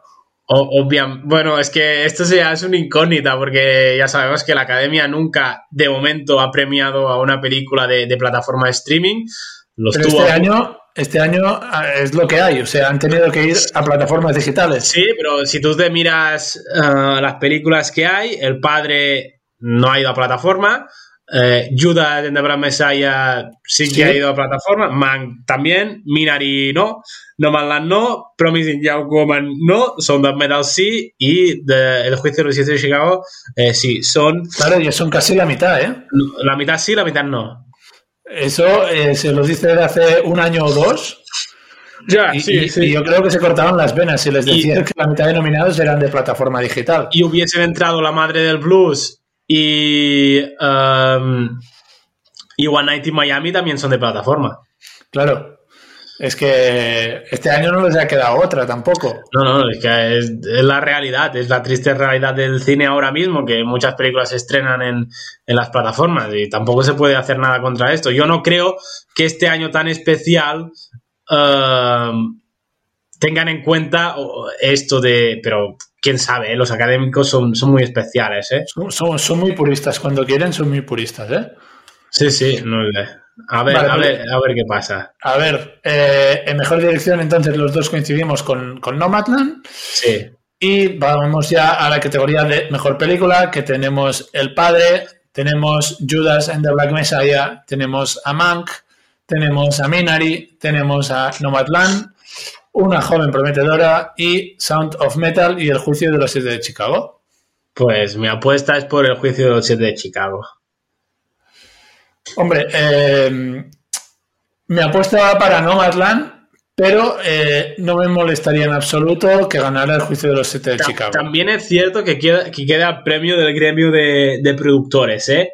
Dentro de un par de semanas, no sé cuándo se entrega. Eh, este ¿Será determinante para ti? No será determinante, pero si aquí en el gremio de productores gana Nomadland, muerta. O sea, muerta, muerta no. O sea que el Oscar a mejor película está sentenciado. Si gana uh, el juicio de los siete de Chicago en el gremio de productores, pues aún, aún hay carrera. Bueno, eh, habrá que ver, ¿eh? También. Y, y, en los BAFTA, en los BAFTA, a ver qué pasa también. Que recordemos que los BAFTA, desde que hace muchos años que no coinciden mejor película en los BAFTA y en los Oscar, ¿eh? Desde... Hay alguna que saque, o sea, la, eh, tanto el juicio de los siete de Chicago como Nomadland están dentro. Y Promising ¿no? Young Woman también está Promising dentro. Young Woman también. Eh, Para ti son las tres favoritas, ¿no? Sí, y uh, los BAFTA, esto que decía, desde creo que desde 12 años de esclavitud, que ganó los BAFTA y luego ganó los Oscar, nunca más ha ganado una película en, en los en los BAFTA y ha repetido en, lo, en los Oscars, porque recuerdo el año de, de, Birdman, ganó en los BAFTA Boyhood, el año de, de Spotlight ganó um, la otra favorita, que era el Rena no, sí, el Renacido. ¿Renacido sí. el de Wall Street? Puede ser, no. No, el Renacido, el Renacido ganó en, en, en el, BAFTA, en el BAFTA, ganó en los Oscars, creo que que Spotlight, luego el año siguiente ganó la Galante en los BAFTA, ganó Moonlight en los, en los Oscars y así sucesivamente. Ganó también Roma, uh, Roma ganó Green Book en los Oscars, el año pasado ganó 1917, ganó Parásitos, creo que los BAFTA están gafados, ¿eh? Sí, bueno, lo de Parásitos yo creo que el año pasado sorprendió a todo el mundo. Bueno, en el, en el sentido de que eh, dábamos por hecho que eh, película internacional, sí, de eso no había discusión, pero que en categoría de mejor película, la favorita a priori era 1917. ¿Sabes qué pasa? Que cuando vas como favorita pierdes en los Oscars. Está demostrado. Sí, está demostrado. Sí. En los últimos años está demostrado. Iba, iba Berman, iba Boyhood, ganó Berman. Iba uh, El Renacido, ganó Spotlight. Iba La La Land, ganó Moonlight. Sí, sí, está demostrado. Si va y, No Man's Land, ganará el juicio. Bueno, también eh, en la película de El año de tres anuncios en las afueras ganó La forma del agua. Sí, sí. La mejor película, que para mí es mucho mí mejor película. Está sobrevaloradísima La forma del agua. Ya, pero también se llevó director, creo. Sí, Guillermo del Toro ganó director. Y, sí, y sí. la directora era Greta Gerwig de, de Tres Anuncios, ¿puede no, ser? No, era no. otro que no, no estuvo nominado ni en dirección. Ah, vale. Sí, pero yo este año, mira, el premio para Call Me By Your Name, este año, el de, el de La Forma del Agua, ¿eh? Ah, bueno, sí, claro, también estaba. Es verdad, tú eres muy de esta peli, ¿eh? Sí, a mí me gustó mucho. Sí, sí. Es muy buena peli, ¿eh? eh si tuvieras que decir uno, dos, o sea, eh, clasificar uno, dos, tres, los tres favoritos para ti de, de mejor película este año, ¿cómo uno, lo ordenarías? Uno, El Juicio. Dos, eh, Nomadland. Tres, Promising Young Woman. Y si Carey Mulligan se lleva a mejor actriz, que es lo que tiene pinta, eh, entonces imagino que suben las opciones no. en mejor película o no. No, no, no, no. ¿No? Sube las opciones en mejor película en caso de que gane el guion original. Que en, en principio ahí es donde apostamos por el juicio sí. de los siete de Chicago. Correcto. Es, es todo un arte esto de analizar los sí, Oscar, sí. ¿eh? Uh, y también se tiene que tener en cuenta el guion adaptado, que no hemos hablado de él, pero que en principio debería ganar Nomadland, pero si no gana Nomadland y se lo daño, ¿qué? Yo qué sé, al padre, por ejemplo, o, o, a One Night in Miami, me lo invento, ¿eh? O no sé cuáles la, las otras películas que están nominadas a, adaptado. Hay Borat, ah, The White Tiger también, que también sorpresa. Bueno, que si no gana Nomadland guion adaptado, también bajan mucho sus opciones de ganar el Oscar a Mejor Película. ¿Sí? Sí, sí, si no, si no gana guion adaptado, sí. Aún sí, llevándose sí. dirección, ¿eh? ¿Eh? Aún llevándose Aunque, dirección. Sí, sí, sí, sí, sí, sí. Si no gana, gana de guion adaptado. Creo que la, sí, la última película que ganó mejor película sin haber ganado guion fue, fue La forma del agua, precisamente, que el año ganó Déjame salir, pero después creo que nos tenemos que remontar a 1997, que ganó una película... No, sin estar nominado en guion, pero está nominada en guion, no mala. No, Titanic ganó sin estar nominada en guion. Ah, joder, pues eh, ha llovido ya desde entonces, ¿eh? No, pero sí, sí. normalmente ganas en, en guions y después, y después ganas en, en, película. Eh, es, raro que no ganar eh, en guion. Bueno, pero Spotlight, sin ir más lejos, solo ha ganado dos premios, el de guion y el de película. Mira, es verdad. Y, 12 años de esclavitud también. Ganó guion, actriz de reparto y película. o sea que Sí, eh, ahora estos últimos años cada vez se hace más difícil eh, de prever, ¿no? y, Green Book también ganó tres premios, el de Mahershala Ali, el de guion y el de película. No creo, creo que no ganó ninguno más. Bueno, pues mira, me ha ido bien eh, esta charla contigo hoy porque yo era muy favorita a Nomadland y a lo mejor ya no... mantengo mi apuesta, mantengo mi apuesta, eso sí, pero Ojo, eh, también la de Promising Young Woman, bueno. Eh, Todo depende del gremio de productores. Ya te digo. Si. Ah, tal vez no den la sorpresa y los productores no, eh, gane Promising Young Woman. esto te cambia todo. Esto te cambia todo. Sería, no sería la favorita. En este caso, si gana Promising Young Woman en, en productores, la favorita es Nomadland y la segunda Promising Young Woman. Sí. Vale. Yo creo que sí. Porque también, por ejemplo, los productores ganó eh, eh, la gran apuesta hace unos años, que es el año de Spotlight, creo. Ganó la gran apuesta que luego no se llevó, que se llevó guion adaptado, creo, ya está. Claro, también un poco. También es lo que tú dices, si eres de favorito un poco, también te puede jugar.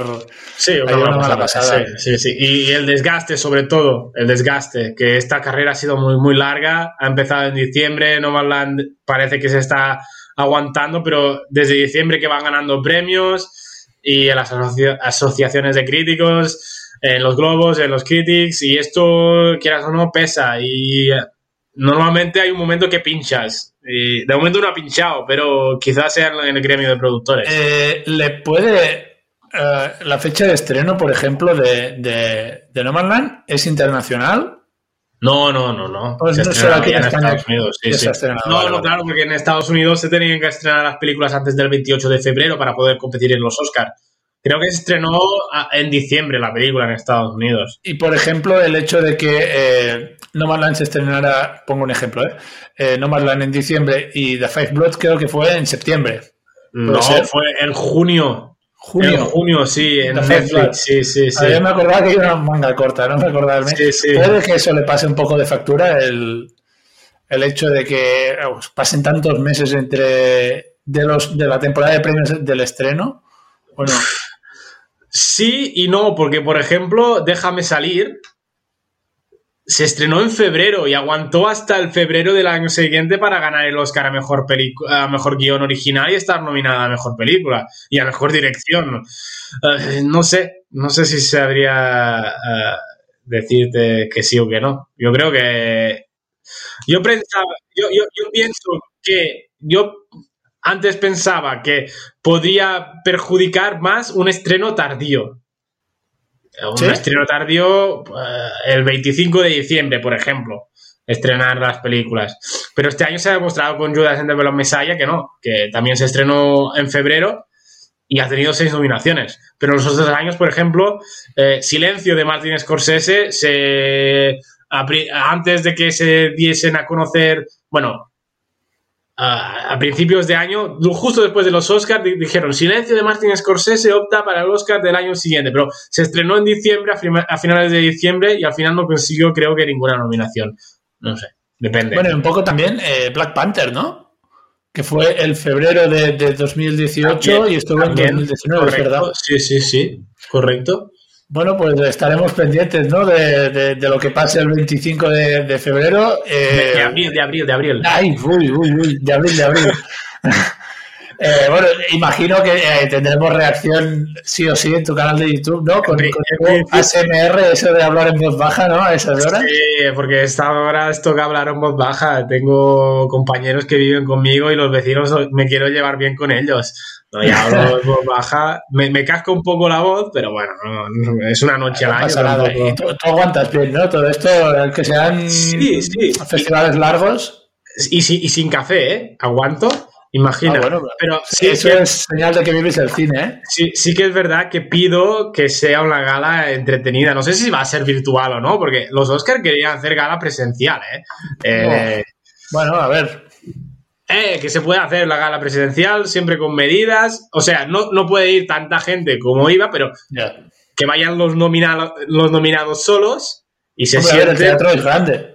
Una silla sí, una silla no, y ya está, tú, no, y mascarilla, y ya está. Y cuando subas a recoger el premio, yo creo que esto de las galas virtuales también al fin y al cabo quita toda esta magia de las galas porque tú ganas, pero no te dan el premio. Es que. O te puede pasar como a Natalia de Molina en los, en los Goya. Que no sé si lo viste. No, ¿qué le pasó? ¿Se cortó? Ganó, ganó, no, ganó Natalie Poza. Sí y, y, no sé, eh, en el vídeo de Natalia de Molina salió por detrás, no sé si era su madre, así celebrando, así, eh, haciéndole, no, no, que yo no he ganado. Bueno, o, te puede, o te puede pasar como Daniel Caluya en los, los globos, que te, se te corta la conexión. Claro. Y eso que tienes todo un equipo ahí en casa que. no, no, o sea, no estás tú ahí con el portátil en el sofá. Sí, no, hombre, no. Sí, claro. No, no eh, irá no irán 50.000 equipos en todas las casas. No, creo que iban con un... O sea, se lo dejaban todo preparado. si, tú tienes, una wifi mala en casa... No, pero tú mírate el... Eh, Anya Taylor-Joy, por ejemplo, en Instagram. ¿Sí? Tenía, que tenía ahí focos con ella y todo eso. A ver, te dejan ahí en el sofá de tu casa ahí con el, con el, con el, con el Mac ahí. Bueno, ¿qué? Y tú ahí con el pantalón de pijama. Tienen mucho dinero. por eso. No sé, eh, bueno, pues ya hemos hecho la porra, ¿no? Más o menos. creo que hemos coincidido bastante, excepto en, película y... y... una técnica, creo. En, fotografía, creo que tú has dicho Mac y yo he dicho fotografía. Y en montaje también, que tú has eh, dicho el juicio de los de Chicago, yo he ido por el, padre ahí, he arriesgado un poco, pero bueno, todo puede ser. A ver, el padre al final también estaría bien que se llevara algo, ¿no? Sí, Claro. Sí, más difícil, porque está nominada a mejor película. Yo he hecho de, esto de repartir, sí. Bueno. No sé, no sé, habrá que ver, ¿eh? También. Pues, eh, Josep, antes de, dejarlo aquí, eh, siempre que tengo un invitado, le pido a ver si quiere recomendar alguna película así. Tú que, estás bastante versado en, todo eso.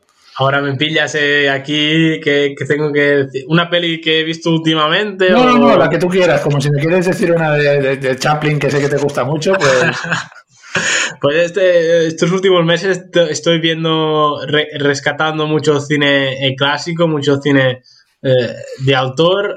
Mm, por ejemplo, a ver, ¿cuál es una película que, he visto muy últimamente que, que me ha gustado? Por ejemplo. Así clásica, he visto.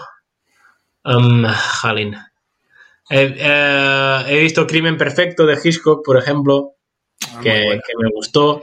Uh, de Hitchcock vi el otro día también. ¿Cómo se llamaba? No, no, no era de Hitchcock, que era una que se llamaba. Sí, era de Hitchcock, pero no, no, me acuerdo cómo se llamaba la película, tío. Espera, que, te lo busco, que. No, yo lo, veo en Twitter, que vas colgando hilos ahí con, todo lo que ves. Sí, pero es que no me acuerdo cómo se llamaba la película de Hitchcock. Vi una que, de Hitchcock que se llamaba eh, Yo confieso que no está tan bien como la que te voy a decir ahora, que no me acuerdo del título.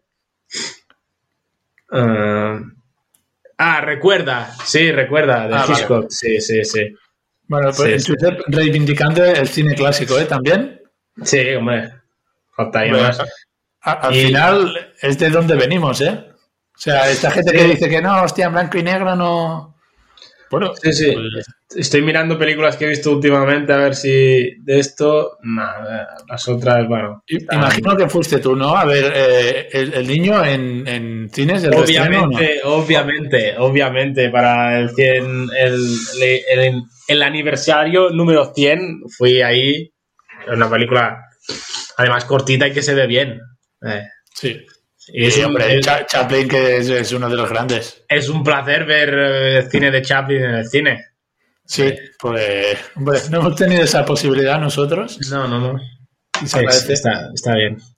Vale, Judith, pues eh, te despido aquí. Muy eh, bien.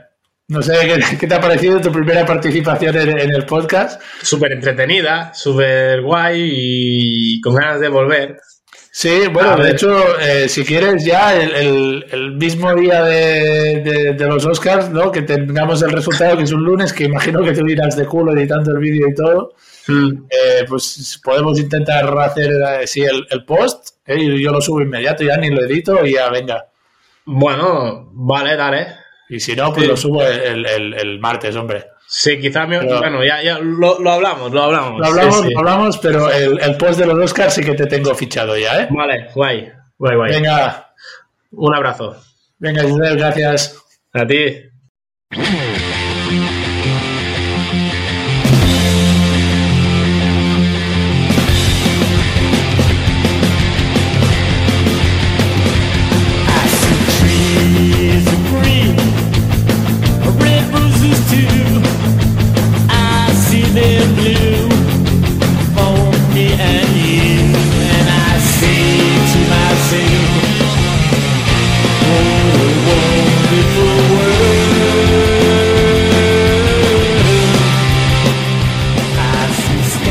Para terminar este programa que hemos dedicado pues eh, un especial a hacer nuestros análisis, nuestras apuestas de lo que puede ser eh, esta edición de los premios Oscars, no lo podemos acabar sin tampoco saludar a nuestro compañero Adri que trae eh, su recomendación semanal. Adri, ¿qué tal?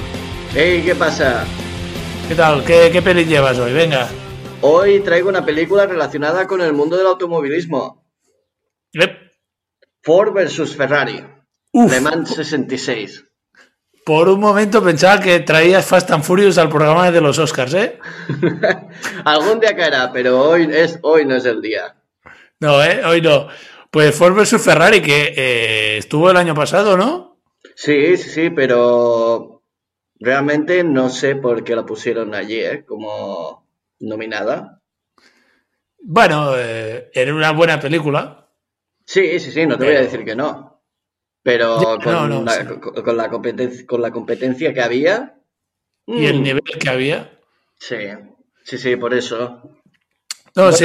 Eh, bueno, lo comentamos alguna vez eh, que, que, el año pasado, pues, había pues Parásitos, Eras una vez en Hollywood, 1917, eh, Jojo Rabbit, que hiciste la semana pasada. Sí. Eh, no sé, que cualquiera de estas películas pues eh, si ganaba nos parecía bien, ¿no? Sí. En cambio, bueno, si hubiera ganado pues Ford versus Ferrari, bueno. Sí, hubiera sido... Habían películas que se lo merecían más. Sí. No deja de estar bien, ¿eh? No deja de estar bien, no malinterpretéis. No, no, exacto, exacto. O sea, pero hacía un poco de bulto en la lista. Sí. A ver. Sí, yo creo que lo pusieron allí para rellenar y poca cosa más. Sí, ¿no? Y que, sonaba, por ejemplo, yo qué sé, eh, Vengadores en Game, ¿no? Que, que, bueno, a ver, podrá gustar más o menos, ¿no? Y, siempre hay mucho fandom, pues, que no le parecerá bien o cosas así, pero bueno, no sé, yo creo que era una opción más válida, ¿no? Que Ford vs. Sí, yo, yo, por ejemplo, no soy seguidor de Marvel ni DC, pero Endgame lo miré la miré sin, sin haber visto prácticamente ninguna película anterior. Y tengo que decir que brutal.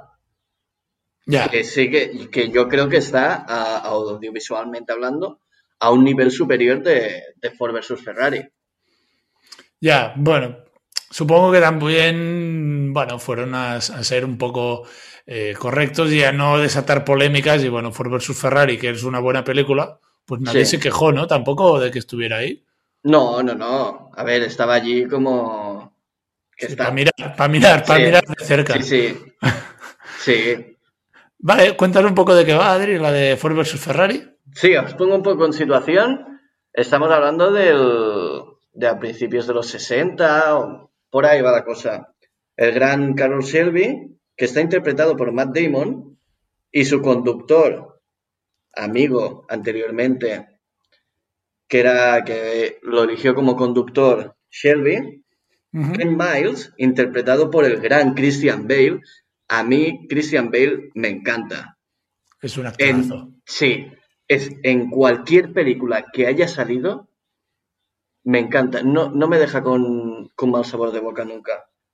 Pues bueno, ellos dos reciben la misión de construir un nuevo automóvil. Bueno, principalmente la misión la, se la encargaron a Shelby, pero Shelby pidió ayuda a Ken Miles para derrocar el dominio de Ferrari en el Campeonato del Mundo de Le Mans 1966. Una película basada en hechos reales que se podría decir, bueno, se dice que fue el origen del gran Ford GT40, que es el coche que utilizaron para ganar a Ferrari.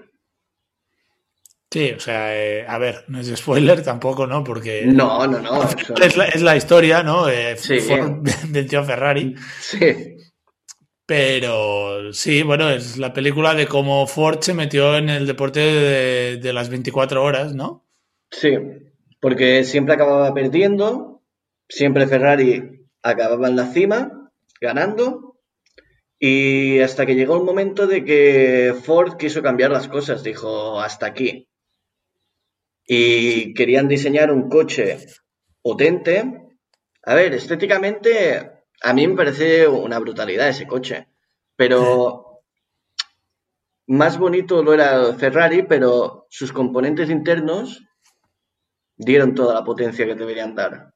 Pero bueno, no estoy diciendo ningún spoiler porque es obvio. Ya. Eh, bueno, fue una película que me gustó bastante, ¿eh? A mí, Ford vs. Ferrari. Yo que a ver, de coches entiendo lo mismo que de, que de pianos, por ejemplo. Eh, pues no sé, fue una película que la disfruté bastante. Eh, me gustó mucho el cómo consiguen que les dejen hacer lo de la competición, que es picando al jefe de Ford con lo que dice el de Ferrari, diciendo que, que nunca será igual que su padre, ¿no? que, su, que su padre es el, o sea, el por entonces jefe de, de la Ford, el que le da las órdenes a Ken Miles y a Shelby eh, es el hijo del fundador de Ford y eh, Enzo Ferrari creo que es. Les dice que, bueno, que ya se lo podía esperar, que no es igual que su padre. Y el otro dice, ¿cómo? Venga, a hacer el coche. Sí, sí, y hay bastantes tiras y aflojas en esta película que yo creo, estoy hablando en parte de, de Ferrari contra Ford y de Ford contra Ferrari, que yo creo que son manipulados para crear un poco de, de expectación, que no digo que no sean reales, lo único que están aumentados. Que no creo que fuera tan o sí. Eso se tendría que buscar y... Sí, y aparte eh, que de hecho dicen Ford versus Ferrari, pero es que también tendría que ser un Ford versus Ford. ¿No? Porque, eh, bueno, Ken Miles es, es, es un tío bastante polémico, ¿no? Que a él eh, le importa poco dejar tieso a alguien ahí eh, en el sentido de que le dicen algo y él eh, yo hago lo que me da la gana. Sí, fiel a sus principios. Y claro, choca bastante con los peces gordos de Ford que, bueno, van a buscar intereses económicos. Sí. ¿No? Y claro. No, no, realmente es una película que está muy bien. Y, joder, no sé, es una película que disfrutas muchísimo viéndola. Sí, y que no hace falta que seas apasionado del mundo del motor para sentirte parte de dentro ahí está, de esta película. ahí porque, quería ir porque lo hacen de una manera que, que parece que estás allí, ¿sabes? Sí. Sí, sí. Y bueno, en cuanto a, bueno, las actuaciones, eh, Matt Damon me gustó mucho y es un actor que normalmente pues no, no me dice nada. Y, lo que has dicho tú de Christian Bale, es que es una bestia este tío. Sí, yo para mí está en... Christian Bale está en uno de los mejores actores de, ¿Tu favorito? Para mí, de mis favoritos. Se podría decir, ¿eh? Y eso es, es un tío que, que, pega unos cambios físicos. Sí. Porque en esta estaba bastante delgadito, ahí adelgazó bastante. Sí. Pero la última que había hecho, creo, antes de, eh, de Ford vs Ferrari, creo que era la del vicepresidente. Uf. Que ahí estaba gordísimo. Sí, porque sí. tenía que, que, Ahora no me saldrá el nombre. Tenía que interpretar a un vicepresidente de, del gobierno de George Bush que, que, que se hinchaba donuts. Sí. Y engordó muchísimo. Es, es, yo no sé si es bueno esto o no, estos cambios físicos que pega de, de una pelea a la otra. Sí, yo creo que controlados, pero a ver. Sí, pero yo creo que es dejándole tiempo para que se prepare, pero se tiene que decir que tiene que tener mucha fuerza de voluntad. Porque Sí. un cambio así, bueno, tan repentino, supongo que estos actores ya estarán acostumbrados a hacer todos estos cambios. Pero tela, Sí, sí. Y bueno, el- la película, que bueno, sin hacer spoiler, al Sí. final te deja bastante mm, tocado, tocado, por decirlo de alguna manera, ¿no? Sí. Sorprendido. Sí, yo la verdad, ese final no me lo esperaba porque fui sin conocer mucho la historia de, de esa batalla que tuvieron. Y aparte de esa batalla, ya después también te metes en el personaje en tema humano, tema cómo se siente, y deja un final un poco, un poco raro. Me pareció buenísimo el final, ¿eh? Pero Bueno, sí, de hecho hay dos finales, ¿no? Digamos, Sí, de, de la película, sí. ¿no? El, el de la carrera en sí sí, y el auténtico final de la película, que eh, el primero, si no conoces la historia de, de lo que fue esta carrera y tal, pues eh, es impactante y el segundo lo es todavía más. Sí, porque yo realmente no me lo esperaba. No me lo esperaba y te... no, no quiero hablar mucho de esto porque no quiero hacer ningún spoiler, pero a ver, es, es la historia. Sí. ¿Qué, qué podemos hacer? Aleix, ¿lo explicamos o...? No, este final mejor no. Este final, no. Entonces, Este final no. Otro sí. pero- No, porque, porque esta película eh, realmente yo creo que es bastante interesante de ver. sí, Y como van pasando cosas en medio, porque también vemos un poco cómo era eh, Ken Miles en la vida privada, sí. te puede chocar un poco el final también y te puede... No sé. Yo no lo diría. No, no, no. No, no. Lo dejamos así. Vale. Quiero puntualizar una cosa de que eh, encontré que en principio, al principio de todo, de la película, los papeles iban a ser protagonizados por, agárrate, Tom Cruise y Brad Pitt. Mira, por Eh, Brad Pitt lo hubiera visto, por Tom Cruise ahí se quedan. O sea, yo yo sí, es mira, que... Estuvo nominado a Mejor Película, pero si llega a estar Tom Cruise, es que ni está y te la ponen entre las peores del año. Sí, Tranquilamente, Sí, sí. tío. Es que no puedo, no puedo con Tom Cruise, ¿eh? Es que es mal actor con ganas. sí, a mí... Es que no sé qué le ve la gente, tío. Yo es que cuando, cuando encontré esto dije, ¿qué, qué, qué, qué, qué? Para un momento, asimílalo, imagínate la película con ellos y para mí no me hubiera gustado tanto como me gustó, bueno, como me ha gustado con Matt Damon y Christian Bale. Y mira que estoy diciendo que Matt Damon para mí no es un actor que me haga mucho peso. Pero Sí, no, no. Y, y, a ver, con Brad Pitt y Christian Bale lo hubiera molado mucho, ¿eh? sí, Pero no, no, nos- no nos podemos quejar en este caso de, de, No, del no, no, Damon, ¿no? Que, que ahí está No, bien. sí, no, no, yo desde mi punto de vista lo bordó bastante. Sí, Porque... de, de hecho, Matt, Matt Damon tiene la peli de Invictus, que ahí está muy bien. Sí. ¿eh? Y, y- y la peli de Marte, creo que también. Sí, sí, sí. Y luego tiene, un- bueno, las del Jason Bourne, ¿no? La saga de Jason Bourne, que, Sí. bueno, sí, son pelis de acción normalitas. Pero luego, no sé, yo tampoco le veo No, no sé, yo... demasiado, ¿sabes?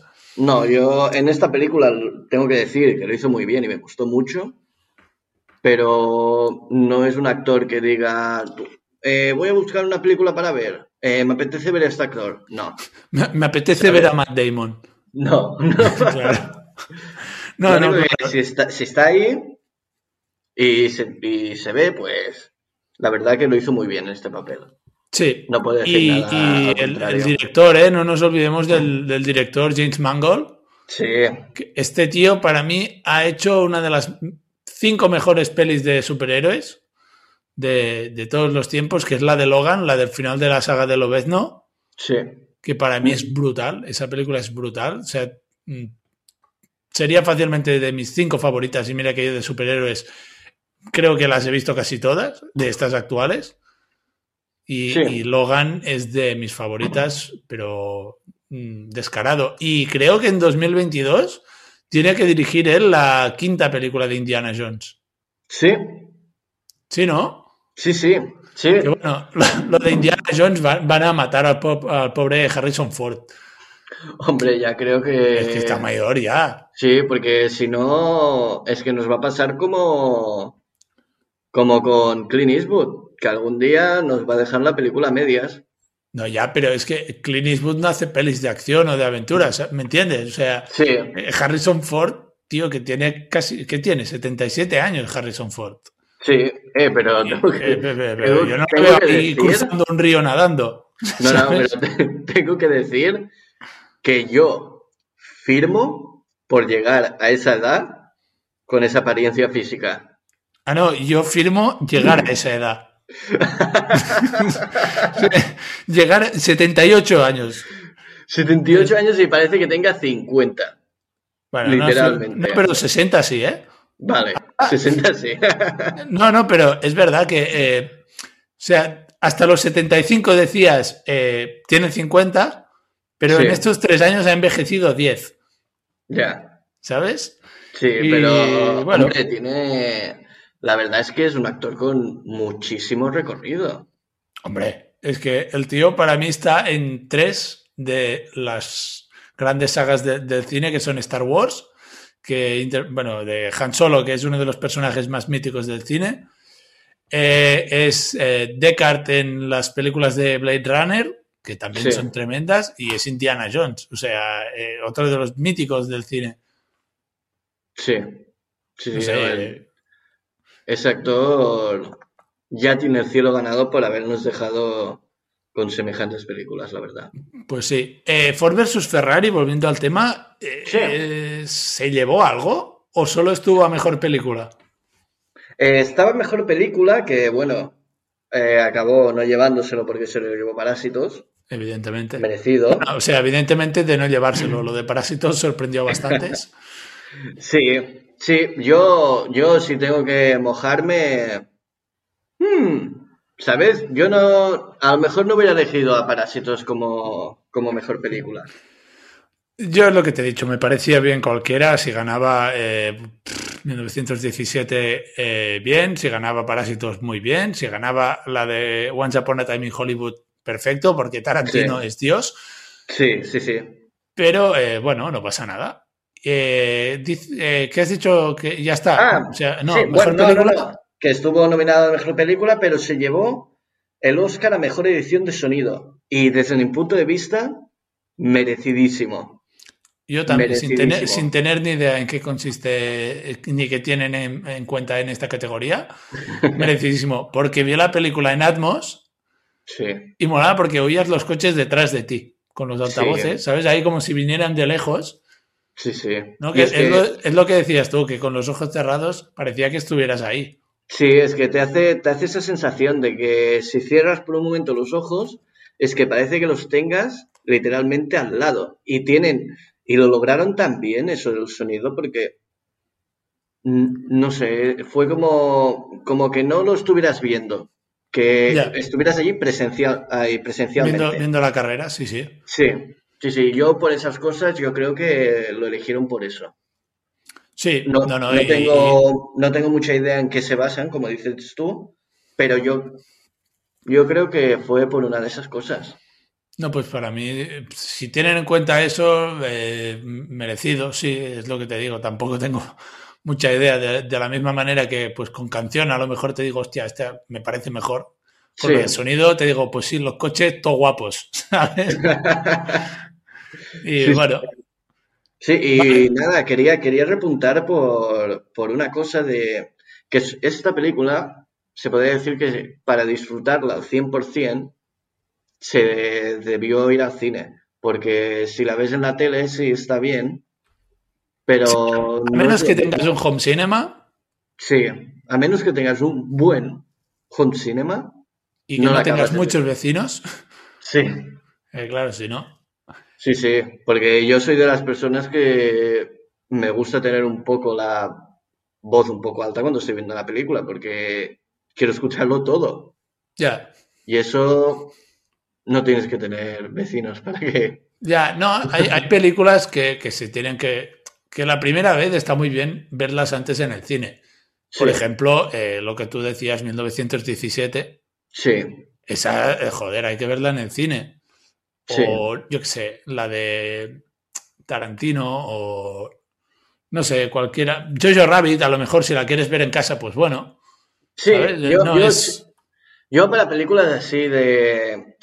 que se podría decir que ya son potentes, a mí me gusta irlas a ver al cine. No Sí, sé, no, es, no. es- es diferente. Claro, totalmente de acuerdo.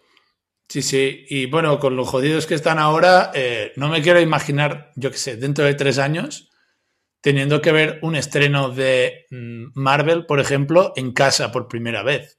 Sí, Claro, es como, joder, tío, en el cine mucho mejor. sí, a mí realmente me parece un poco triste todo lo que está pasando, pero entiendo a esa gente de que no va porque yo, yo soy uno. Porque no hay películas de esas que, que te inviten a ir, que diga tienes que verla sí o sí. Ya, pero por ejemplo, ahora cuando pongan Kong vs. Godzilla, Sí, que la puedes ver gratis en casa o, o en el cine, ¿qué prefieres? eh, cine, cine directo, no, no puedes... Aún ver, pagando, ¿no? Sí, sí, sí, totalmente. Vale, vale. Totalmente, No, porque... no, no, eh, perfecto. Sí, sí, sí, sí, son, son películas tochas que valen la pena. Sí, lo prefiero. Lo prefiero porque, desde mi punto de vista, lo vives más. Es como la película en sí está hecha para irla a disfrutar al cine. Ya está toda producida y todo para irlo a ver allí. Que en casa es como, como cuando te compras una tele carísima y llegas a casa y, y dices, Buah, pues no se ve tan bien como, como allí en el, como en el aparador, por decir de una manera. ¿Por qué? Porque ese vídeo estaba hecho una calidad para que se disfrutara todo, todo ese televisor. Una vez vas a casa y lo pones en, pones, por decir de una manera, la sexta, no lo vas a disfrutar. Ya. Sí, no sé, a ver, a ver si remontan un poco los cines. Sí. Eh, ¿Te ha quedado alguna cosa ahí por, por decir de Ford versus Ferrari, Adri? No, la recomiendo muchísimo, muchísimo, porque lo vives. Te Pero, te- espera, ¿dónde está la, peli- eh, la película? La película me parece que está en, en Amazon Prime. Correcto, hostia, por 14 euros. Sí. Hay que pagar Amazon. 14 euros. Sí, pero Bueno, no digo nada y lo digo todo. ya.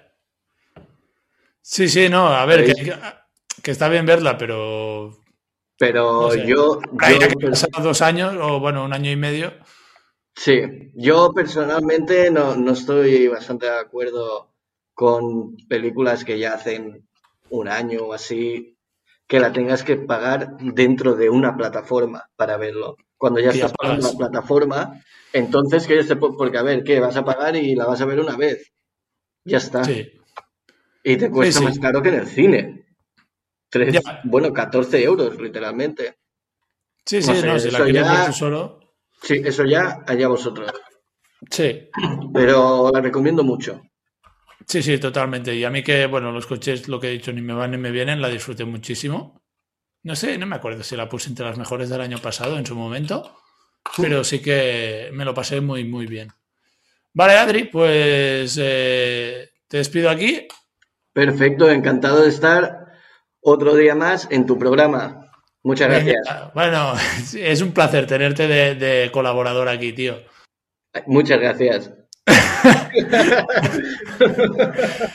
Venga, Adri, Venga, que vaya bien. bien. Adiós. Hemos llegado al final del programa, un programa que hemos dedicado a analizar, a hablar un poco con nuestro invitado, con Josep, de las opciones que hay en algunas de las categorías de los Oscars, ¿eh? que ya habéis visto que él entiende bastante de, la materia porque lo va siguiendo. Eh, hemos tenido la recomendación semanal de Adri, que ha traído otra vez más una muy buena película. La semana que viene vamos a hablar de eh, una de las películas más polémicas y a la vez más esperadas que se ha estrenado hace nada en HBO. Vamos a tener también pues, eh, un invitado para hablar de ello. Y eso ha sido todo por esta semana. Muchas gracias, como siempre, a los que nos escucháis, a los que estáis suscritos en, alguna de las plataformas en las que nos podéis encontrar y a los que nos seguís en redes sociales y a veces interactuáis con nosotros.